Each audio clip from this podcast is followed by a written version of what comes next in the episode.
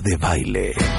Just for you. These are just some of the characteristics that it takes to be a superstar. Extreme Makeover. De Baile Kids. My Favorite Things. A la playa con tus brothers. Cásate con Marta de Baile. Extreme Makeover Home Edition. Just for you. Más música. Mejores especialistas. Más invitados. My partner! Marta de Baile. 14th season. It's pretty damn good and I love it. Just for you. Marta de Baile. Solo por W Radio.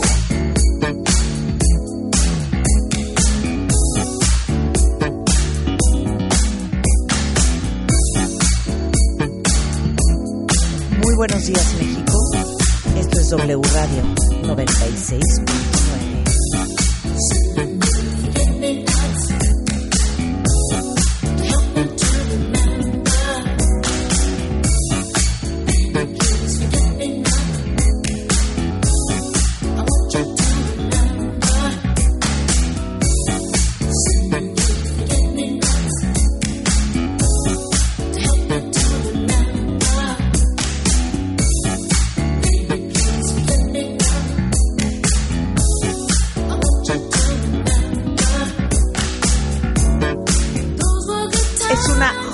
esta canción. Totally 70s. Forget Me Not. Patrice Rusher. ¿Eso la bailábamos? Qué belleza. Oigan, pues como saben, ayer fue un día muy triste. Porque con todo el dolor de nuestro corazón, eh, y me siento comprometida a compartírselos también a todos ustedes, que Gastón, nuestro Terranova de 10 años, pues ya no está con nosotros.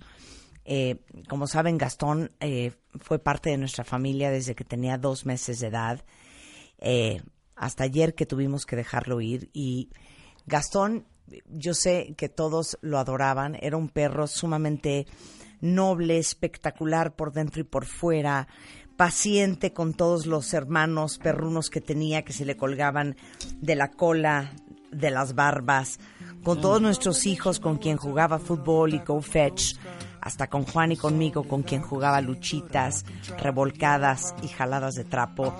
Y fue un perro parte de, de todo nuestro noviazgo y de todo nuestro matrimonio. De hecho, hoy, hace exactamente 10 años, Juan me dijo, ¿qué somos? Y empezamos a ser novios. Y Gastón fue, pues, nuestro perro. Y los Terranovas, como ustedes saben, al ser parte de las razas gigantes, como el Bernés de la Montaña, como el Gigante de los Pirineos, como el San Bernardo, pues son perros que no duran más de 7 o 8 años. Pero la verdad es que sí, con todo el amor y el cuidado y la atención que recibió de todo el equipo de mi casa, pues Gastón vivió 10 años muy, muy, muy felices. Pero la verdad es que últimamente, entre la vejez, su cuerpo gigante que ya le pesaba mucho, eh, Gastón tenía epilepsia, eh, tenía un tumor en el vaso, eh, pues le dolía la cadera, le dolían las articulaciones, tenía una úlcera. Y Gastón, la verdad, vivía con dolores, con un cansancio crónico, muy medicado, eh, muchas idas al veterinario y hicimos un enorme esfuerzo todos por tratar de darle pues, la mejor calidad de vida y tratar de estirarle su estancia en este mundo lo más que pudimos, pero continuar ya no era lo mejor para él. Y entre todos, entre todo el equipo que cuidábamos y amábamos a Gastón, y junto con los doctores Ernesto Ávila y Nacho Bertol, decidimos que pues ya era justo que descansara y liberar su alma de un cuerpo que ya no le servía. Y todos lo que, los que lo amábamos y lo vimos crecer, estuvimos juntos alrededor de él, acompañándolo hasta el final. Todos estamos desolados, ha sido de verdad muy fuerte, pero como escribí ayer en Instagram, el amor, el amor no es egoísta. Y Gastón sé que fue parte también de todos ustedes, porque era un gran personaje en las redes sociales. Eh, así es que, pues a nombre de Spider-Man, mío, de todos nuestros hijos, muchas gracias a todos ustedes. eh, que siempre lo quisieron, lo celebraron, lo admiraron, gracias a todo el equipo que siempre lo cuidó, a Norma Lamuño, que es una gran criadora de terranovas en Puebla, por dejarme cuidar a un ser tan excepcional y como lo escribí ayer a mi adorado Gastón, rest in peace my love because you are loved and you are free. Oh, mom and dad. Entonces, sí fue muy fuerte. ¿Cómo no, Marta? O sea, perdón. Muy Es- fuerte. fue Yo un creo hijo, que fue un todos hijo. los que han tenido perros y gatos, mascotas, que los han tratado como si fueran parte de su familia, saben el tremendo sufrimiento que es la partida de estos seres tan queridos que como escribía alguien inteligentemente ayer en Instagram, yo creo que el único sufrimiento que te da un, un- un animal es cuando se va. De ahí en fuera es pura, pura alegría. Le hice un video ayer, yo con mis manos y lágrimas en los ojos, Está ya no podía ni ver lo que estaba haciendo. El rulo me hizo la edición de la canción y, y lo subí para hacer un homenaje a la vida increíble de Gastón. Y Está en, está en Instagram, vayan ahorita a las redes de Marta. Está increíble ese homenaje, todas las, desde chiquito. desde chiquito, Hasta Que sus, nunca estuvo hasta sus babotas. hasta sus babotas. Pero les digo algo, pues así es la vida, hay que secarse las lágrimas y seguir adelante. Y esa es la mejor forma de honrar los que se van y, y de y de honrar los que los que todavía tenemos la oportunidad de estar en este mundo. Y les voy a decir una cosa. A este momento, solamente en Instagram, tengo 5.125 comentarios sobre la partida de Gastón. En Facebook, 35 mil y cacho. En Twitter, otro tanto igual. Y les digo una cosa: ¿no tienen ustedes una idea cómo me conmueve la cantidad de bondad que de repente uno puede encontrar en las redes sociales?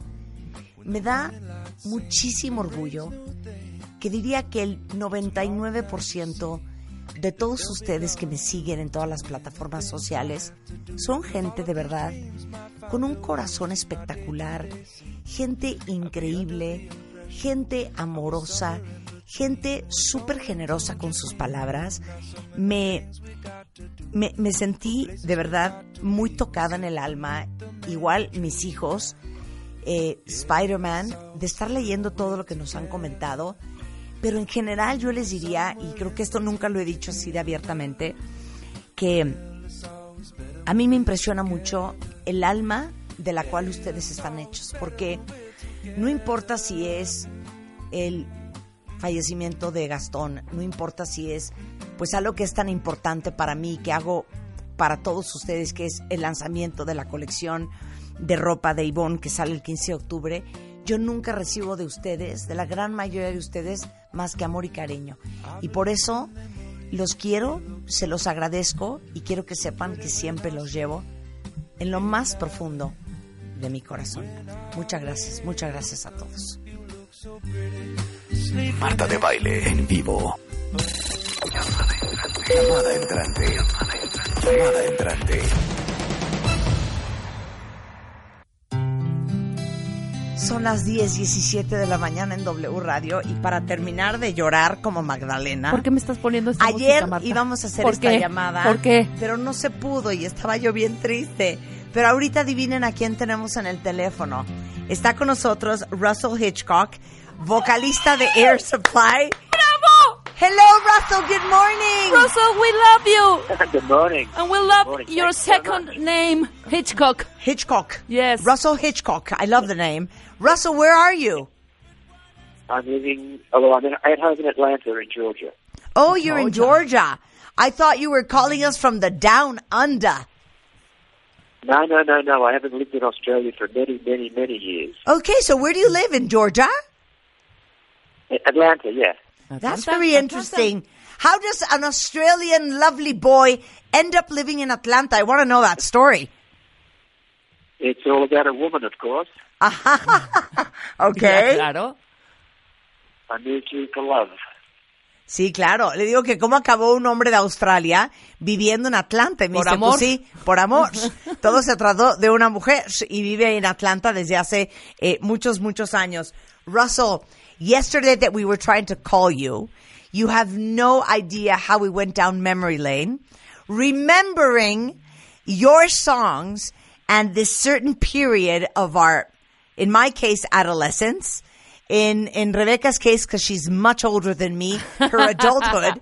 But these are the songs we slow danced when we were younger. Something that we barely and rarely do anymore. Well, that's very sad, don't you think? I mean, I agree with you. Some of the songs that I used to listen to when I was a kid, or not a kid, when I was a teenager, uh, people don't make that kind of music anymore, and they don't play it, they don't dance to it. So it's quite sad. But one of the great things about being with Air Supply is that uh, we we've been on the road now for 45 years, and we continue to play all the songs that people know us for, and all the songs that people love, and the songs that people fell in love with, fell out of love with. Uh, you know, it's just the whole uh, spectrum of love our songs have always been uh, involved with. Does that Uh, make sense? Absolutely. Fantastic, And, and, and I'm so sorry, but I need to translate everything we say in Spanish for the rest of the country. Because you're, you're being heard nationwide in Mexico and for the rest of the world via either Spotify or internet. But le- le- lo que le decía es que ayer que estábamos tratando de llamar, como nos carcajeamos y llorábamos de risa, que nosotros crecimos bailando calmaditas con la música de Air Supply, cosa que tristemente ya no se hace, ya nadie baila calmaditas. Nobody. Ya nadie baila. Nadie baila. Y, entonces- Eso- y en la di- disco. Y la Uy. disco. Y dice Russell que pues igual él, que cuando era un adolescente, pues creo que las, las canciones de amor que bailábamos eran como, como determinantes en Claro. nuestra vida. Y que ellos llevan 45 años eh, tocando eh, en diferentes partes del mundo, en diferentes escenarios, la música de amor. Y que la verdad es que Air Supply, increíblemente, es parte de la historia de todos, porque muchos nos enamoramos con estas canciones, otros nos desenamoramos con estas canciones, pero sin duda creo que para nuestra generación, cosa que Giovanni no sabría. No, bueno, pero Air déjame Supply es parte de nuestra historia. Russell, I'm Rebecca Mangas. I'm your fan. Russell, let me tell you something. Thank you. We named these songs like Calmaditas. Calmaditas. And we like dance- like sl- that translated to English it said like slow, da- songs. Slow songs. Slow songs. no and we calmaditas. danced that songs, Uh-huh. the Calmaditas, at the end of the party. At the end of the party, at the disco. Sí, claro. Okay? Ajá. And that was amazing. Era padrísimo bailar las calmaditas al final con tu novio o con tu galán Claro. o con tu date. I mean, how old are you, Russell? I'm well. You're gonna, you're gonna. Well, you might not be shocked. I'm 70. I just turned 70 in June. Really? You look much younger, darling. So You're a young basically, when I was, wait, when I danced Air Supply, I was 15, so you were 35. Perfect match. Yeah, exactly. Perfect match. If we would have bet, we would have fallen in love, darling. yes. How do you explain, Russell, the fact that Air Supply has transcended so many generations, so many years, and you listen to it today and it still makes sense? Well, I think there's a couple of reasons. I mean, the, the songs that Graham Russell writes, particularly, um, they're very simple songs. The melodies are beautiful, and the lyrics are very. Uh, they they actually touch people's hearts very deeply. Um, that's the most important thing for us. The fact that we have four generations of people coming to the shows now means that um, parents are exposing their children to our music and, and always have from day one. Uh, we have we, our, our live show is great. Uh, we, I mean, I'm getting a bit silly here. We don't swear on stage. We show up on time. We put our hearts and souls into the music, whether it's in the studio or on stage, and uh, we continue to do so. But that that can't happen can't happen without the, support of all the fans we have all over the world. And I'm not just saying this, particularly in Mexico. Uh, the fans there are always fantastic to us, and uh, they continue to support us and uh, you know turn other people onto our music. Absolutely. Le digo que, que por qué cree que ha trascendido tanto Air Supply a través de las generaciones. Y me dice, la verdad es que es, es música muy melodiosa, es música con, con una letra que creo que todo el mundo puede como relacionarse con ella y es, y es algo que seguramente todos los que han estado en el amor o fuera del amor han vivido en algún momento. Eh, lo increíble que, que sigue siendo eh, eh, ver en un concierto cuatro generaciones juntas cantando estas canciones y que pues al final el poder tocar el corazón de toda esta gente es verdaderamente increíble, eh, que, que, que la magia en realidad lo hacen los fans y que sin duda alguna los mexicanos eh, son grandes fans de Air Supply y un gran público, razón por la cual el próximo 31 de octubre en el Auditorio Nacional viene Air Supply para celebrar sus 45 Wow. años de trayectoria artística. Y le digo una cosa, eh, Russell no viene con las manos vacías. So what I'm saying is that we adore you so much that you're coming October 31st to celebrate to the National Auditorium 45 years of Air Supply. Well, it's one of our favourite venues in the world. I think they even have a photograph of us backstage there, which is very, very flattering. Uh, we always look forward when we see the Mexico on the schedule, and, and as you are very well aware, we've been coming there for, I think since 1981 was the first time we came. So it's been a, wonderful relationship with a beautiful country. Ah, dice, no, pues que están encantados, que la primera vez que vinieron fue en 1981 y han estado viniendo desde entonces, que de hecho es uno de los, de los recintos, el Auditorio Nacional, que más aman, que tiene una foto espectacular eh, ahí. So, if we go to your concert, um, Russell, so what should we expect? Well, I'm, I, I always hate to say obviously, but obviously you'll be hearing early hits, Lost in Love, Here I Am, Sweet Dreams, Every Woman in the World, Even That's Better, all of those things. Uh, Graham uh, has a solo piece in the middle of the show, which is quite fantastic. Uh, you know, some maybe a couple of new musicians that people haven't seen before, but it's a rock and roll show. It's loud, it's energetic, but most importantly, it's very passionate, and we connect directly through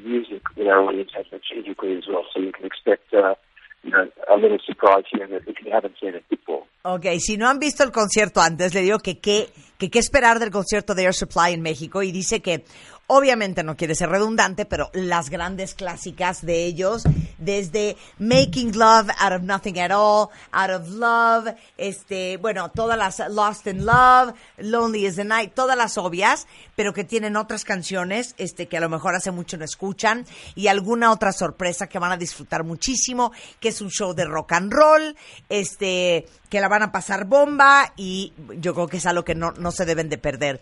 Russell, thank you so much for taking our call. We are so excited you're here. Um, coming soon.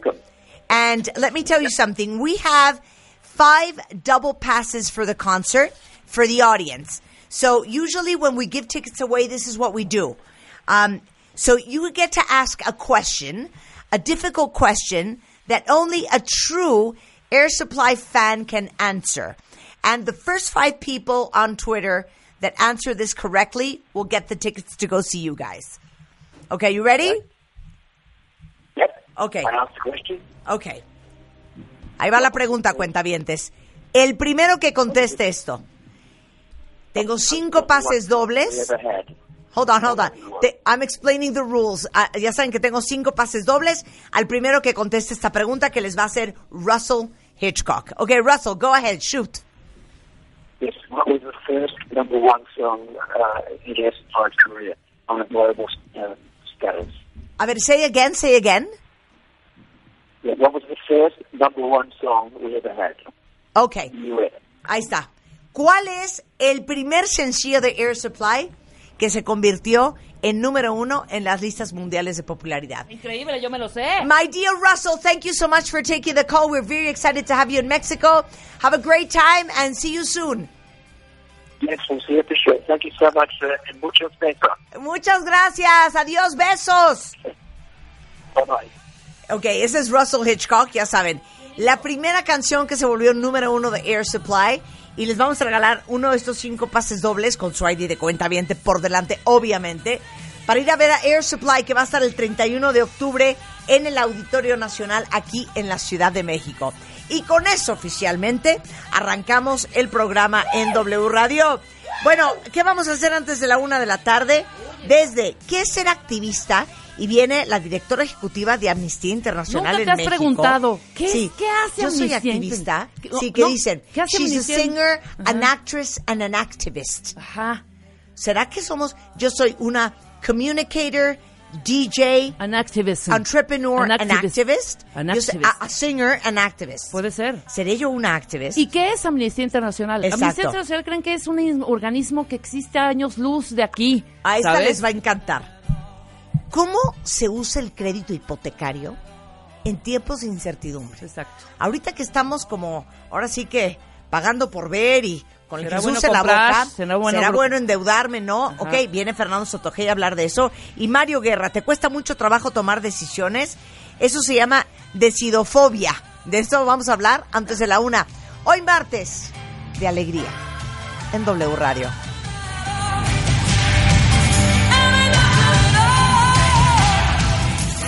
W Radio 96.9. Fotos, fotos, videos, videos, historias, historias. Síguenos en Instagram, W Radio-MX. No te pierdas a Marta de Baile, dentro y fuera de la cabina. W Radio-MX. Marta de Baile. On the go. Marta de Baile. Solo por W Radio 96.9. De Baile. Estamos de vuelta.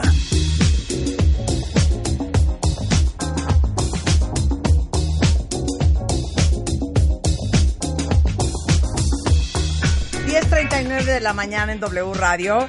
Oigan, ¿se han preguntado quién puede portar el nombre de activista?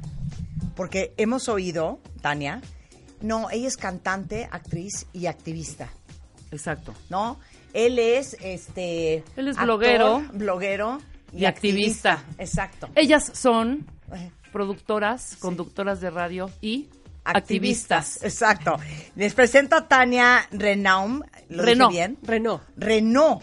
¿Pero por qué dice Renault? Ren, ren, ren, ren- Pues así Renault? se hace, así se y es. Renault Panzi, directora ejecutiva, nada más y nada menos que Amnistía Internacional. Estoy feliz que estés acá.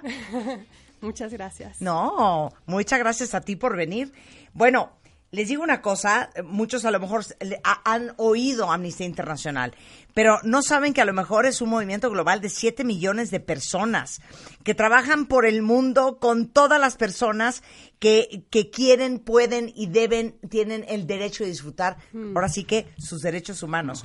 Pero nadie mejor para explicarles qué es Amnistía Internacional y qué es ser activista que Tania. Bienvenida. Bueno, gracias Rebeca, gracias Marta. Es un gusto también estar con ustedes y platicarles qué es esto de ser activista, qué es esto de ser una fan de los derechos humanos, una persona que quiere y pretende eh, tomar la injusticia como algo personal. O sea, tú decías, bueno, es activista, cantante, y tenemos el caso de Alicia Keys, por ejemplo, que- Ándale. que, que Amnistía Internacional, in- Internacional le dio su máxima presea, que es el Ambassador Award, el, emba- el em- el- la presea de embajadora de buena conciencia, porque, ah, por ejemplo, Alicia participó en un cortometraje con personas refugiadas, tiene una organización para el VIH, eh, ha promovido todo el tema de personas, en los derechos de personas y extranjería, eh, y es- ha estado promoviendo muchísimo el fin de la violencia y del uso de armas en los Estados Unidos, ¿no? Entonces, ella es una activista y Amnistía Internacional le dio esa presea porque desde tu espacio personal, ahí donde tú estés, ahí seas un estudiante, una ama de casa, una, un, un chavo que está en su oficina ahorita, tú puedes ser un activista de derechos humanos cuando entiendes el concepto, cuando tomas la injusticia de lo que le pasa a otros como algo personal y cuando tomas acción. Claro, no solo ser observadores y estar criticoteando en redes sociales, ¿no? Como mucha gente desde el, el- el colchón de tu casa. Pero yo yo- me iría, espérame, nada más rápido, Marta, perdóname, un poquitito más atrás, porque cuando de pronto escuchamos, no, que Amnistía Internacional está abogando por, eh, en, en- en países bélicos, ¿no? Sí. Están en Bucarest ahorita eh, conminando a todos por la paz. Como que no sabes el organismo qué hace. Y ¿O hace... ¿Cómo nació? Exacto. Ah, ¿Cómo nació? Bueno, nació en 1961, cuando un periodista británico, fíjense la importancia de los periodistas aquí, ¿eh? Un periodista y abogado británico eh, vio que detenían a unos estudiantes portugueses que estaban en una manifestación. Ajá. Los detuvieron y entonces él decidió eh, acuñar el término preso de conciencia cuando te detienen porque no eres afín a, un, a una ideología eh, preponderante gobierno, sí. del gobierno, etcétera. Y entonces él empezó a hacer un pequeño movimiento diciéndole a la gente, oigan, escribamos cartas de solidaridad a estos presos. Vamos a decirles que no están solos, que hay gente que se dio cuenta que fueron detenidos. Y entonces empezó a hacer un movimiento de, muy de base y muy de poco a poco, fundamentalmente de voluntarios. Ok. Amnistía Internacional México tiene casi 50 años y sus primeros 32 años fue básicamente una organización de personas voluntarias que escribían cartas de solidaridad a presos en otros países o a gente que había sido torturada en otros países. Y es hasta hace más o menos unos 13, 14 años que hay un staff remunerado y que vivimos de las membresías de nuestros, de, de estas personas voluntarias, ¿no? Tenemos casi 7 millones de miembros en el mundo que pagan una cuota mensual y esas ese montón de pequeñas cuotas hacen que nosotros seamos independientes del gobierno, de las empresas, de partidos O políticos. sea, ahora sí que, ¿sabes qué? Nadie los manda. Exacto. Exacto. Nadie Por los ejemplo, manda. si MMK quiere donar y es una compañía, no lo puede hacer por ser una empresa constituida. Hemos tenido, por ejemplo, eh, ofertas muy ofertas muy interesantes de donación, muy muy interesantes y que no podemos eh, aceptarlas porque nadie puede mandar sobre nuestra agenda, Claro. ¿no? Y evidentemente a veces el dinero, pues constituye una forma de mandar sobre tu agenda. Claro. Entonces, nosotros tenemos más de 6 mil miembros en México y en otros países, imaginémonos, eh, em, Países Bajos, Holanda, que tiene 42 millones de personas. Hay más de 270 mil miembros de Amnistía en Holanda. Wow. ¿no? Entonces hay países como Estados Unidos que tiene más de poco más de 300 mil miembros. Eh, entonces de las cuotas de todo el mundo tenemos un secretariado en Londres a quien le pagamos todas las cuotas y se reparte el dinero para los países que no tenemos tanta membresía como como es el caso de México. Pero el hecho, por ejemplo, yo que soy eh, dueña de una empresa, Sí. yo puedo donar amnistía de, a título personal. A título personal A título personal, claro. Aquí traigo tu exacto. Así- Aquí traigo tu. yo vengo aquí traigo preparada, tu- pero aquí tengo no el vengo formato. preparada, pero yo sabía. Claro, por supuesto. Eh, ¿Cómo lo hacen? ¿Cómo- ¿Cuál es su agenda? ¿Cómo definen la agenda? ¿Y qué es con un mundo, Tania, tan Uf. convulsionado como en el que vivimos hoy? ¿Cómo definir cuáles son las urgencias y prioridades? Es una de las cosas más difíciles. Por ejemplo, eh, este año y, el, eh, estamos, y desde el año pasado, este año y el próximo año, estamos trabajando en cómo definir la agenda a partir del 2021 al 2026. Entonces nos reunimos una vez por año en todas las amnistías del mundo, las direcciones y los presidentes de las amnistías del mundo, y decimos, bueno, ¿cuál es la crisis en las Américas? ¿no? Por ejemplo, en el continente americano tenemos una crisis seria migratoria, tenemos una crisis de violencia muy fuerte, de discursos de líderes que discriminan claramente, por ejemplo, que son homófobos, que hablan, eh, tienen pésimo discurso respecto son a la gente, xenófobos. que son xenófobos. Entonces empezamos a negociar como en nuestras agendas prioritarias.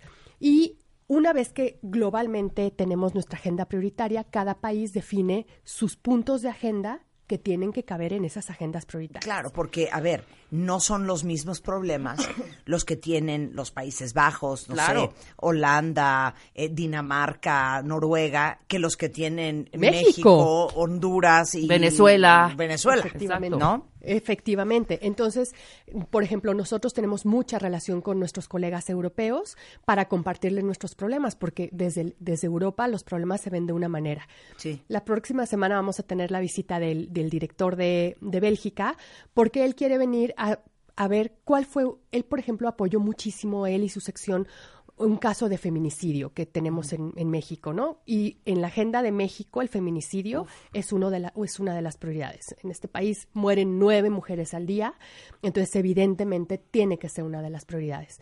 Entonces lo vamos a llevar con la familia, lo vamos a llevar con el gobernador, lo vamos a llevar con jueces, lo vamos a llevar para que él entienda cuál es la lógica de por qué en un país como este el feminicidio es una prioridad. Claro. Pero también, por- exactamente en Venezuela, la prioridad puede ser y es todo el tema de la libertad de expresión en las manifestaciones. Y en Uruguay, la, el tema es todo el tema de eh, la, igualdad entre las mujeres y los hombres y la perspectiva de género. Y en Puerto Rico todo el tema xenófobo, ¿no? Y de cómo ser una sociedad más incluyente y sin armas. Y en Estados Unidos todo el tema migratorio, Claro. ¿no? Y las políticas de Trump que han afectado a los países como México y Centroamérica, ¿no? Claro. ¿Cuál es la agenda eh, de aquí al 2022? ¿Cuál es la agenda actual? Bueno, para, para México y para el movimiento, sin duda, una de las agendas va a ser la violencia en contra de las mujeres. O sea, seguimos pensando que las crisis de derechos humanos no se pueden entender si no entendemos las diferentes formas de discriminaciones hacia las mujeres, unas pagas desiguales, el acoso sexual, la violencia sexual por parte de autoridades, eh, el feminicidio. Y sin duda, uno de los temas que va a incluirse en la agenda es el cambio climático porque no tenemos y no podríamos defender eh, derechos humanos si no tenemos un planeta y si no tenemos una tierra. Y vemos cómo el tema del cambio climático sí tiene afectaciones claras en los derechos humanos. Por ejemplo, ¿quiénes son hoy en nuestro país quienes se quedan sin agua? ¿No? Se quedan sin agua las comunidades más marginales, las más pobres. ¿Quiénes son en nuestro país quienes se tienen que desplazar de manera forzada porque sus cosechas y sus cultivos ya no, no dan porque no llueve o Claro. porque Llueve de más, llueve de más. ¿no? Entonces, estamos también trabajando mucho temas de, de cambio climático y en México con defensores de tierra y territorio. Claro. Ahora, una vez que Amnistía Internacional, eh, ahora sí que nuestra sección, ¿cómo le hacen? Exacto. Identifica cuáles son sus prioridades, Tania. ¿Hasta dónde puede estirarse Amnistía? ¿No? Sí, es una, es una pregunta complicada. Sí. Porque, sí, por ejemplo, cuando identificamos las prioridades, buscamos casos emblemáticos. Amnistía Internacional. A ver, hablemos específicamente para que sea súper educativo y claro para todos ustedes cuentavientes. Amnistía entiende como una prioridad en la agenda el tema de la violencia de género en México. Desde el feminicidio hasta eh, la desigualdad laboral, etcétera, Sí. etcétera. Ok, esa es una prioridad. ¿Hasta dónde pueden llegar y hasta dónde pueden hacer por nosotras las mujeres? Perfecto. Entonces, lo primero que tenemos que hacer es buscar un caso emblemático, un caso que represente el caso de muchas mujeres. Entonces, tenemos el caso de eh, Alondra. Alondra estaba embarazada de ocho meses, su marido la, la- le golpeaba, fue a denunciar y al momento que va a denunciar, la Ministerio Público olvida notificar a la policía la orden de protección que le habían emitido a Alondra. Entonces Alondra es asesinada 40 días después. Parió, dio a luz y a los 10 días después del parto la asesinaron. Entonces nosotros le decimos a la autoridad, ella hizo lo que la autoridad le pidió, ve y denuncia. La autoridad no hizo lo suficiente. ¿No? Entonces vamos y hablamos, por ejemplo, en el caso de Alondra, a- a- hemos hablado con el gobernador y le hemos dicho, gobernador Alfaro, ¿qué necesitamos hacer para hacer garantías de no repetición, para repararle el daño a esta señora que, a la mamá de Alondra y a los hijos de Alondra, porque dejó dos hijos huérfanos, ¿no? Entonces empezamos a trabajar en la política pública, por ejemplo, en sistemas cómo educamos, ¿no? ¿Qué contenidos se dan en la escuela? En cómo se hace la impartición de justicia y la procuración de justicia, cómo se investigan estos casos, porque muchas veces nos hemos dado cuenta que cuando alguien va a la fiscalía y dicen, bueno, es que mi marido me pega, tiene menos relevancia que si dicen alguien me robó el coche. Es mucho menos relevante lo primero, porque bueno, es un asunto de, de, de De parejas, de, relaciones, pareja, es ¿no? pasional. Y ta, ta, nosotros ta. lo que le estamos diciendo al gobernador, no, no es un asunto solo privado, es un asunto donde el Estado también tiene responsabilidad. Entonces, a partir de ahí trabajamos mucho con los gobiernos locales, trabajamos en ocasiones también con el gobierno federal, haciendo mucha, lo que nosotros llamamos incidencia. ¿No? La incidencia es hablar con las autoridades para ponerles un caso sobre la mesa y decirles, mira, si la política pública se cambiara en otro sentido, quizá estas cosas no se No, repetirían. no volverían a pasar. No volverían a pasar. Bueno, eh, te cuento algo. Ustedes lo vivieron junto con nosotros, cuentavientes. Hace un mes tuvimos a dos mujeres muy jóvenes, ambas mamás, que vinieron a este programa a contar su historia. Las dos las quemó su pareja con ácido la cara entera. Sí. De verdad, estas dos mujeres venían destruidas físicamente y emocionalmente rotas. En el caso de una, la pareja está en la cárcel. Pero en el caso de otra, no sabe ni tiene idea dónde está el fulano. Efectivamente. Este es muy parecido al caso de, de Alondra. Entonces nosotros le hemos dicho a, a la autoridad, es evidente que el quien cometió el homicidio y el feminicidio puede ser alguien del círculo inmediato. Empieza a investigar con el círculo inmediato.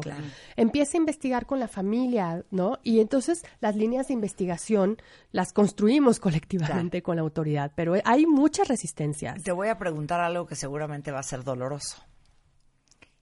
Me imagino que hay países que son mucho más respetuosos de la figura de amnistía que otros. Deja tomar agua. Sí, exacto. Eso iba yo a decir. ¿Cómo ¿Qué estamos en tanto México? peso? Mira, la sociedad civil en México, la sociedad civil de derechos humanos, las organizaciones de derechos humanos, hemos hecho un trabajo muy importante para hacer visibles casos de violencia, de la violencia del Estado en contra de los ciudadanos. Es una sociedad civil y no solo es amnistía, es una sociedad civil muy técnica. O sea, que podemos ir a litigar casos a la Comisión Interamericana de Derechos Humanos, a hablar con relatores de Naciones Unidas. Y creo que el, para, para el gobierno somos interlocutores muy válidos. Tenemos un, un interlocutor muy bueno en, los, en los gobiernos locales y en los gobiernos federal, y en el gobierno federal. Pero después hay toda una como nube de, vamos a llamarlo de, ¿qué hace una organización de la sociedad civil de derechos humanos? Y a veces lo que te dicen las amigas, los amigos, no, pero si tú te dedicas como a defender delincuentes, ¿no? Porque hay como todo un tema de que quienes defienden derechos humanos o quienes defendemos derechos humanos, defendemos delincuentes. Y yo digo, bueno, sí puede ser, pero también defiendo que cuando un niño no va a la escuela porque no puede entrar, porque tiene una discapacidad y la escuela no tiene unas condiciones adecuadas, se promuevan las condiciones adecuadas. Pero también en Amnistía defendemos que cuando una pareja del mismo sexo se quiera casar, se puedan casar porque eso no tiene que ser un elemento de discriminación. Y también defendemos que cuando una persona es detenida por haber cometido un delito, no se le torture, no se le golpee Claro. Y que la fiscalía haga un trabajo adecuado. O sea, porque la, la postura de Amnistía Internacional es, eh, no hay nada que puedas hacer que te, digamos, que te, que te quite tu derecho a tus derechos humanos. Y tu humanidad, ¿no? Sí, claro. Y tu sentido de, o sea, de, de dignidad. Claro. Regresando del corte, eh, ¿qué tan activistas son ustedes y cómo ser un activista activo? Con Tania. Tania Renault, directora ejecutiva de Amnistía Internacional en México. No se vayan. Marta de baile. Solo por W Radio 96.9. Son las 11.08 de la mañana de regreso en W Radio y ahora sí que en nuestra sección ¿Cómo le hacen?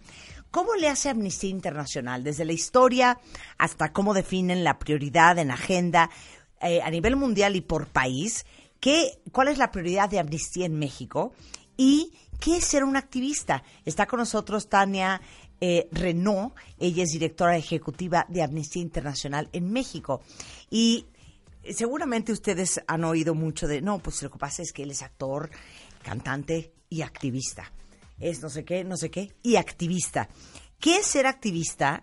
Y a lo mejor muchos de ustedes son activistas y no están ni enterados. Tú eres un activista. Somos activistas en este programa. ¿no? Sí, claro. Oye, Giovanni, ¿a ti te llegó a la oficina un regalo de Amnistía Internacional porque somos activistas? No, eh, ninguno. No, fíjate que a mí tampoco. Qué raro, Tania. Qué raro. Yo les- aquí rifándosela todos los días. Ustedes son unas activistas para el empoderamiento de las mujeres. 100%. ¿no? Y Sí. a veces desde tu espacio, desde el espacio que cada quien tenemos con nuestra, con nuestra familia, en nuestro trabajo, ser activista implica a veces poner en la discusión y en la conversación temas que pueden no ser fáciles y que son indispensables. No sé, a mí se me ocurre, ¿a ¿por qué no hablamos a veces sobre las, eh, los matrimonios entre personas del mismo sexo? Claro. ¿Por qué no hablamos en ocasiones sobre cómo nos tenemos que cuidar cuando salimos a las calles y si te detienen, qué tienes que hacer? Y esos pequeños actos son actos de activismo y son actos de reivindicación de derechos Me humanos. acaba de decir Tania que yo soy activista. Tú no, pero yo sí. Lo eres, Marta. Lo eres, en cierta medida. No, que son, somos superactivistas Por en este programa, 100%. Cierto. O sea, ustedes tienen toda una, toda una condición de, eh, del empoderamiento, de hablar del tema salarial, del, de cómo puedes ser una persona exitosa, de cómo puede, te Del emprendedurismo, de- de, la independencia económica. De cómo ser la mejor versión de ti misma, crecimiento, Y eso- desarrollo. Y ese exacto. empoderamiento es indispensable para que las personas se sientan que pueden hacer cosas diferentes. Amnistía, de alguna manera, lo que queremos que la gente haga es, desde seguirnos en Facebook o en Twitter o en eh, Instagram y decirnos, esto que ustedes están haciendo nos gusta y lo comparto, ¿no? Esta causa que ustedes traen nos gusta y lo comparto. A ver, vamos a hacerlo ahorita. Ok, exacto. Agarren su compu o su cel, métanse a Amnistía, es A y México. A y México. Arroba A y México en Twitter. Y vamos a darle follow. A ver, ponme a seguir a mi Amnistía Internacional. Ahora, ¿ya lo hicieron? A y México en Twitter. Ahora vámonos a Facebook. ¿Cómo te llamas en Facebook, Tania? Eh, ¿Es te- eh, Amnistía? Am- Amnistía Internacional, Amnistía Internacional México en Facebook. Anton- Amnistía Internacional. M- México en México, Facebook. exacto. Y en Váyanse Instagram están igual, ¿Y en ¿no? Instagram tienen Amnistía Internacional? Sí, ¿Qué también. es? ¿Qué es? A y México. Y y México, sí. en Instagram. Vamos a seguirlos todos. Ok. Ya Entonces- me pusiste, sigue, sigue Entonces nos vamos a. Twitter, por ejemplo, ¿no? Claro. Y bajas en el scroll y hace 16 horas estamos invitando a, una, a un espacio de cine con DocsMX para hablar sobre un, un documental sobre temas migratorios que hizo una de nuestras activistas. Muy bien. ¿no? Muy bien. O, y tuiteamos cosas como las protestas en Honduras y que no detengan a la gente de manera irregular. Eh, hemos tuiteado sobre Julián Carrillo, un defensor de la tierra y territorio rarámuri, que lo asesinaron hace un año eh, defendiendo su tierra en, en- en Chihuahua y que hemos estado hablando con el gobernador para que se esclarezcan los hechos y las razones por las cuales fue asesinado. Entonces, eh, el, el Twitter y las redes sociales de Amnistía son una primera forma de hacer activismo, ¿no? Informarse. Claro. Eso es fundamental. Luego, otra forma de hacer activismo es venir a nuestra oficina y tomar un- el curso de activismo, ¿no? Tenemos un curso... ¿Hay cursos? Sí. Oye, Oye, no, si de vamos verdad. a tomar el curso Ah, yo feliz. para ser activistas para ustedes cuentavientes más profesionales. Un Sí. de baile minutos de ese curso. Claro, vamos Está- a hacer un de baile minuto. ¿Va? ¿Va? ¿Va? Yo feliz. Me fascina. Qué buena idea. Ya, vamos a hacer un, cur- un de baile minuto Sí. de cómo se- ser más activista. Sí, entonces ahí te les enseñamos, ¿no? Y te enseñamos por qué los derechos humanos se tienen que defender, qué son los derechos humanos, conceptos básicos, pero qué tienes que hacer cuando vas a una manifestación si quieres irte a una manifestación. ¿Qué tienes que hacer si ves un caso que está promoviendo otra amnistía del mundo? ¿Cómo puedes apoyar? Y una de las formas también que son fundamentales en los activistas es que escribimos cartas, ¿no? Y escribimos cartas de solidaridad a la gente que está presa, a la gente que ha perdido un ser querido por las injusticias del Estado. Escribimos cartas también reclamándole a las autoridades. Entonces, a veces tenemos nuestro formato de carta que compartimos a los activistas y a veces yo he ido con autoridades en Yucatán o en Jalisco, oye, es que me están llegando cartas de Taiwán, de Bélgica, de Dinamarca, este, Pues Y sí, para eso que actúen. Y eso mueve a los gobiernos. es increíble eso cómo puede ser permeable. El poder de una carta. El poder de miles. Sí, o sea, porque imagínate, le vamos a entregar al, queremos entregarle al gobernador de San Luis Potosí eh, 150 mil cartas para que ayude y haga su chamba de investigar el asesinato de una chava que llevamos un caso de feminicidio también, que es Carla Pontigo. Entonces la vamos a ir a entregar la carta y decir, bueno, Carla y su mamá que está aquí no están solas, ni vienen conmigo, vienen con 150 mil No personas de están todo el solas. mundo. Ay, ya, qué increíble. Quiero llorar. Exacto. A ver, hemos hablado mucho en este programa de esa palabra intraducible al español, cuentavientes, que es accountability, que es más allá de la, del sentido de, de pertenencia y de adueñarte del resultado eh, y más allá de la responsabilidad.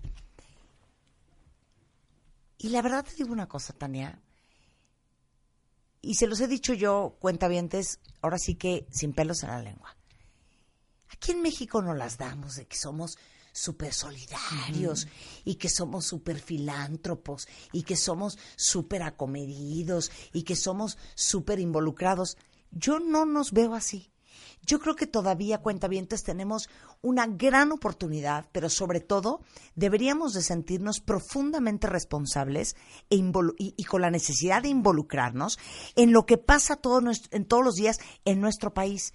Yo creo que México, al igual que muchos otros países en el mundo, pero en Latinoamérica, México, Venezuela, eh, eh, Nicaragua. partes de Centroamérica, necesitan una sociedad civil hiper involucrada, Informada. hiper informada, participativa, eh, ahora sí que nos importe, volvernos parte del movimiento, ser mucho más activos. Efectivamente. ¿No? Y yo creo que Amnistía lo que te da es la plataforma para hacer esa actividad. ¿no? La pla- por ejemplo, nosotros recientemente empezamos a trabajar con Fridays for Future y eh, nuestra embajadora de conciencia este año fue Greta Thunberg. Y Greta tiene un grupo de Fridays for Future aquí en México, Sí. de chavitos, gente súper joven que son activistas. Sí. Entonces les invitamos a Amnistía, les entregamos también el, el Conscious Award. em, y estuvimos platicando con, un, con esa gente de una nueva generación que quiere cambiar las cosas. Muy, muy, Entonces, muy criticada y muy l- Greta. De hecho, hay una línea, si tú quieres criticar a Greta y su movimiento, hay una línea si te No, a quieres ver, quejar. ver, espérame. Si te quieres quejar. Te caiga bien ¿no? o, o no, Claro, es una es lo un- que esa niña ha logrado Hombre, es sí. admirable. Admirable. Mover Admirable. desde su país una niña de 16 años a millones y millones de personas. Ir a Naciones mundo, Unidas y platicarle a la es gente, impresionante, sí. es impresionante. Pero eh, a, a eso voy. Claro. Les digo algo. Mario Guerra tiene la mejor frase. Uno pierde el derecho a quejarse si uno no hace nada para cambiar las cosas. De acuerdo. Y es México, pero es, es el mundo entero. Sí, tenemos ¿No? una crisis climática, tenemos una crisis de derechos humanos, de Importante, del otro. importante. Sí, importantísima. En Europa todo el tema anti antimigrante que hay. Y te digo una cosa, yo creo que eh, personalmente a mí me pasó algo muy gracioso.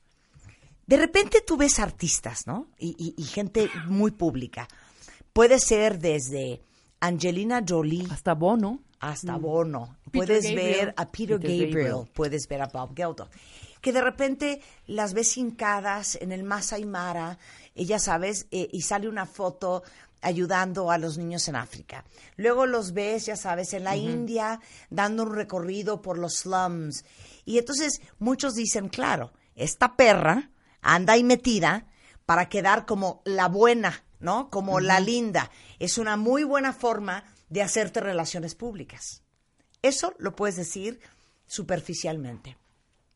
Pero cuando creces, cuando creces profesionalmente, cuando tu capacidad de influir a los demás se vuelve más importante, creo que te das cuenta del poder que tienes para influir a otros. Claro. Efectivamente. Y no utilizar ese poder de manera positiva y para crear un bien común es un desperdicio.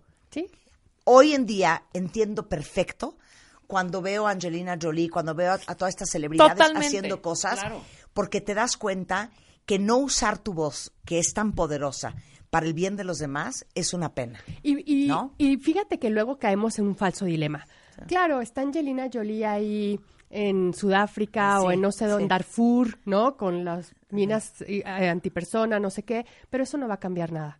Y lo que y si y no actuamos porque nuestra pequeña acción no va a cambiar nada. Y lo que yo siempre digo, que Angelina Jolie haya ido y se haya tomado la foto, tiene un elemento simbólico fundamental, porque Angelina Jolie la ve todo el mundo. claro. Sale, en- entonces, de pronto te enteras de un problema que hace cuatro días no sabías que existía. Exacto. Claro. Por ejemplo, Peter Gabriel fue también embajador de conciencia en Amnistía.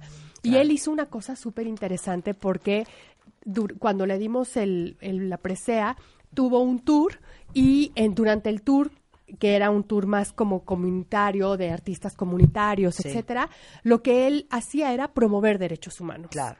Entonces, esas pequeñas acciones, y claro, no hay Peter Gabriels, no somos Peter Gabriels o no somos las Angelinas, pero podemos serlo. Claro. Bueno, tú no fuiste a Bueno, Chiapas. a los premios Nobel. No, y, Ah, no, y fuiste, a, fuiste a Chiapas Ah, y sí, estuviste a en las, a Copainalá a las con eh, World, World Vision, Vision, a las darle comunidades de visibilidad recursos. Claro. de la extrema pobreza en la que están muchos niños y muchas familias en México y de la diferencia que nosotros podemos hacer cuando nos sumamos, no importa si es aldeas infantiles SOS, si es World Vision, si es Save the Children, si es algo, pero todos, como lo hacen los países escandinavos, y tú debes de tener este número mejor que yo, pero hasta donde yo me quedé, imagínense ustedes, y obviamente la economía es otra escala, pero en, en, en los Países Bajos, en los países de verdadero primer mundo, eh, en promedio, una persona normal, común y corriente, el 14% de su sueldo anual se va a beneficencia. Imagínate. Porque existe una gran cultura Sí. de La hacer donación por los y- demás, claro. ¿no? De hacer por los demás. Y de una cosa que yo también me cuesta a veces trabajo, tra- trabajo traducirla, pero es el race awareness, como traer a los ojos públicos una situación que si no lo traes podemos vivir sin conocer realidades muy densas y complejas, pero a veces hay gente que hace el race awareness y creo que lo que lo que tenemos que hacer en México es informarnos más, Claro. tener escuchar distintas voces Claro. tener la posibilidad de informarnos no solamente sobre casos emblemáticos, sino sobre esas pequeñas injusticias que también construyen y Y deconstruyen. como les digo siempre, cuentamientos, lo que sea que les toque el corazón, porque a cada uno de nosotros nos toca algo de forma diferente. Hay gente que su talón de Aquiles y su, y su, ahora sí que su debilidad son los niños, o es la educación, o es la nutrición, o es las mujeres, o es el abuso, o es los animales, o es el cambio climático, o es eh, el calentamiento global, o La es la guerra, la pobreza, la que sea. La que Pero sea. todos deberíamos de ser parte de una causa. O en todos cortito, deberíamos en cortito. De, de- de ser activistas. Claro. Hay para todo mundo. Hay para todo el mundo. Tengo yo un el ejemplo rapidísimo. Cuando ella, y, y está mucho en los papás que inciten y, y- y platiquen con sus hijos para que los vuelvan más empáticos, que hemos hablado aquí de la empatía y de todo esto, que tiene mucho que ver también con esta cultura de la donación. Cuando yo era chava, muy chavita, al lado de donde yo vivía había un baldío. Todos los de la, los de la colonia, los chavitos, precisamente también el de Caifanes, que era chavito, ¿cómo se llama el vocalista? Saúl, se unió esa- a nuestra causa de limpiarles el baldío. Les limpiamos el baldío, llamamos a los de la basura, nos ayudó el- el- el- el- la delegación. Tratamos de hacer algo por esos chavitos, porque vivían puro niño. No había, quizá habían dos adolescentes y eran como cinco o seis niños. Limpiamos el baldío. Cada familia bañó a, a los chavitos, les dimos ropa, les dimos, pero no solo un día, ¿eh? Duró esta acción por lo menos dos o tres años hasta que por algo se fueron moviendo, ¿no? Pero vivimos en comunidad. Luego era nuestro nuestro parque de base, el baldío y jugábamos con ellos. Sí, Claro. Integrarlos también a esta parte. Una, y pongo entre comillas pequeña, porque fue una acción reiterada en Claro. el tiempo, cambia totalmente el contexto de la calle, del espacio Esa fue nuestra causa. Claro. Sí, y cambiaste el espacio público seguro. Bueno, toda la información en amnistía.org.mx. Amnistía es en Twitter AI México, AI México en Instagram y a, a Amnistía Internacional México en Facebook. Tania, vamos a hacer ese baile minuto. Me encanta. Totalmente. Sí. Hacer ¿Cómo, el curso. cómo ser más activista? Sí, Totalmente. me, me Mira, encanta. Ese es nuestro granito de arena. Perfecto, muchas Tania, un gracias. placer tenerte en el programa. Muchísimas gracias. El y un placer es mío. conocerte. Bueno, y tienen las puertas abiertas para cualquier Cuando cosa. quieras venir, Exacto, que hay este ah, caso, ¿sabes que hay este rollo.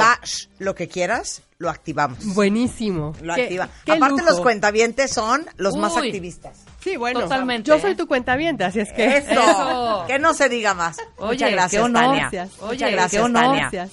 Este, oigan, eh, hablando de activismo y hablando de empoderamiento, ya saben que estamos eh, por quinto año consecutivo con nuestro Enchúlame el changarro con Scotiabank. Claro.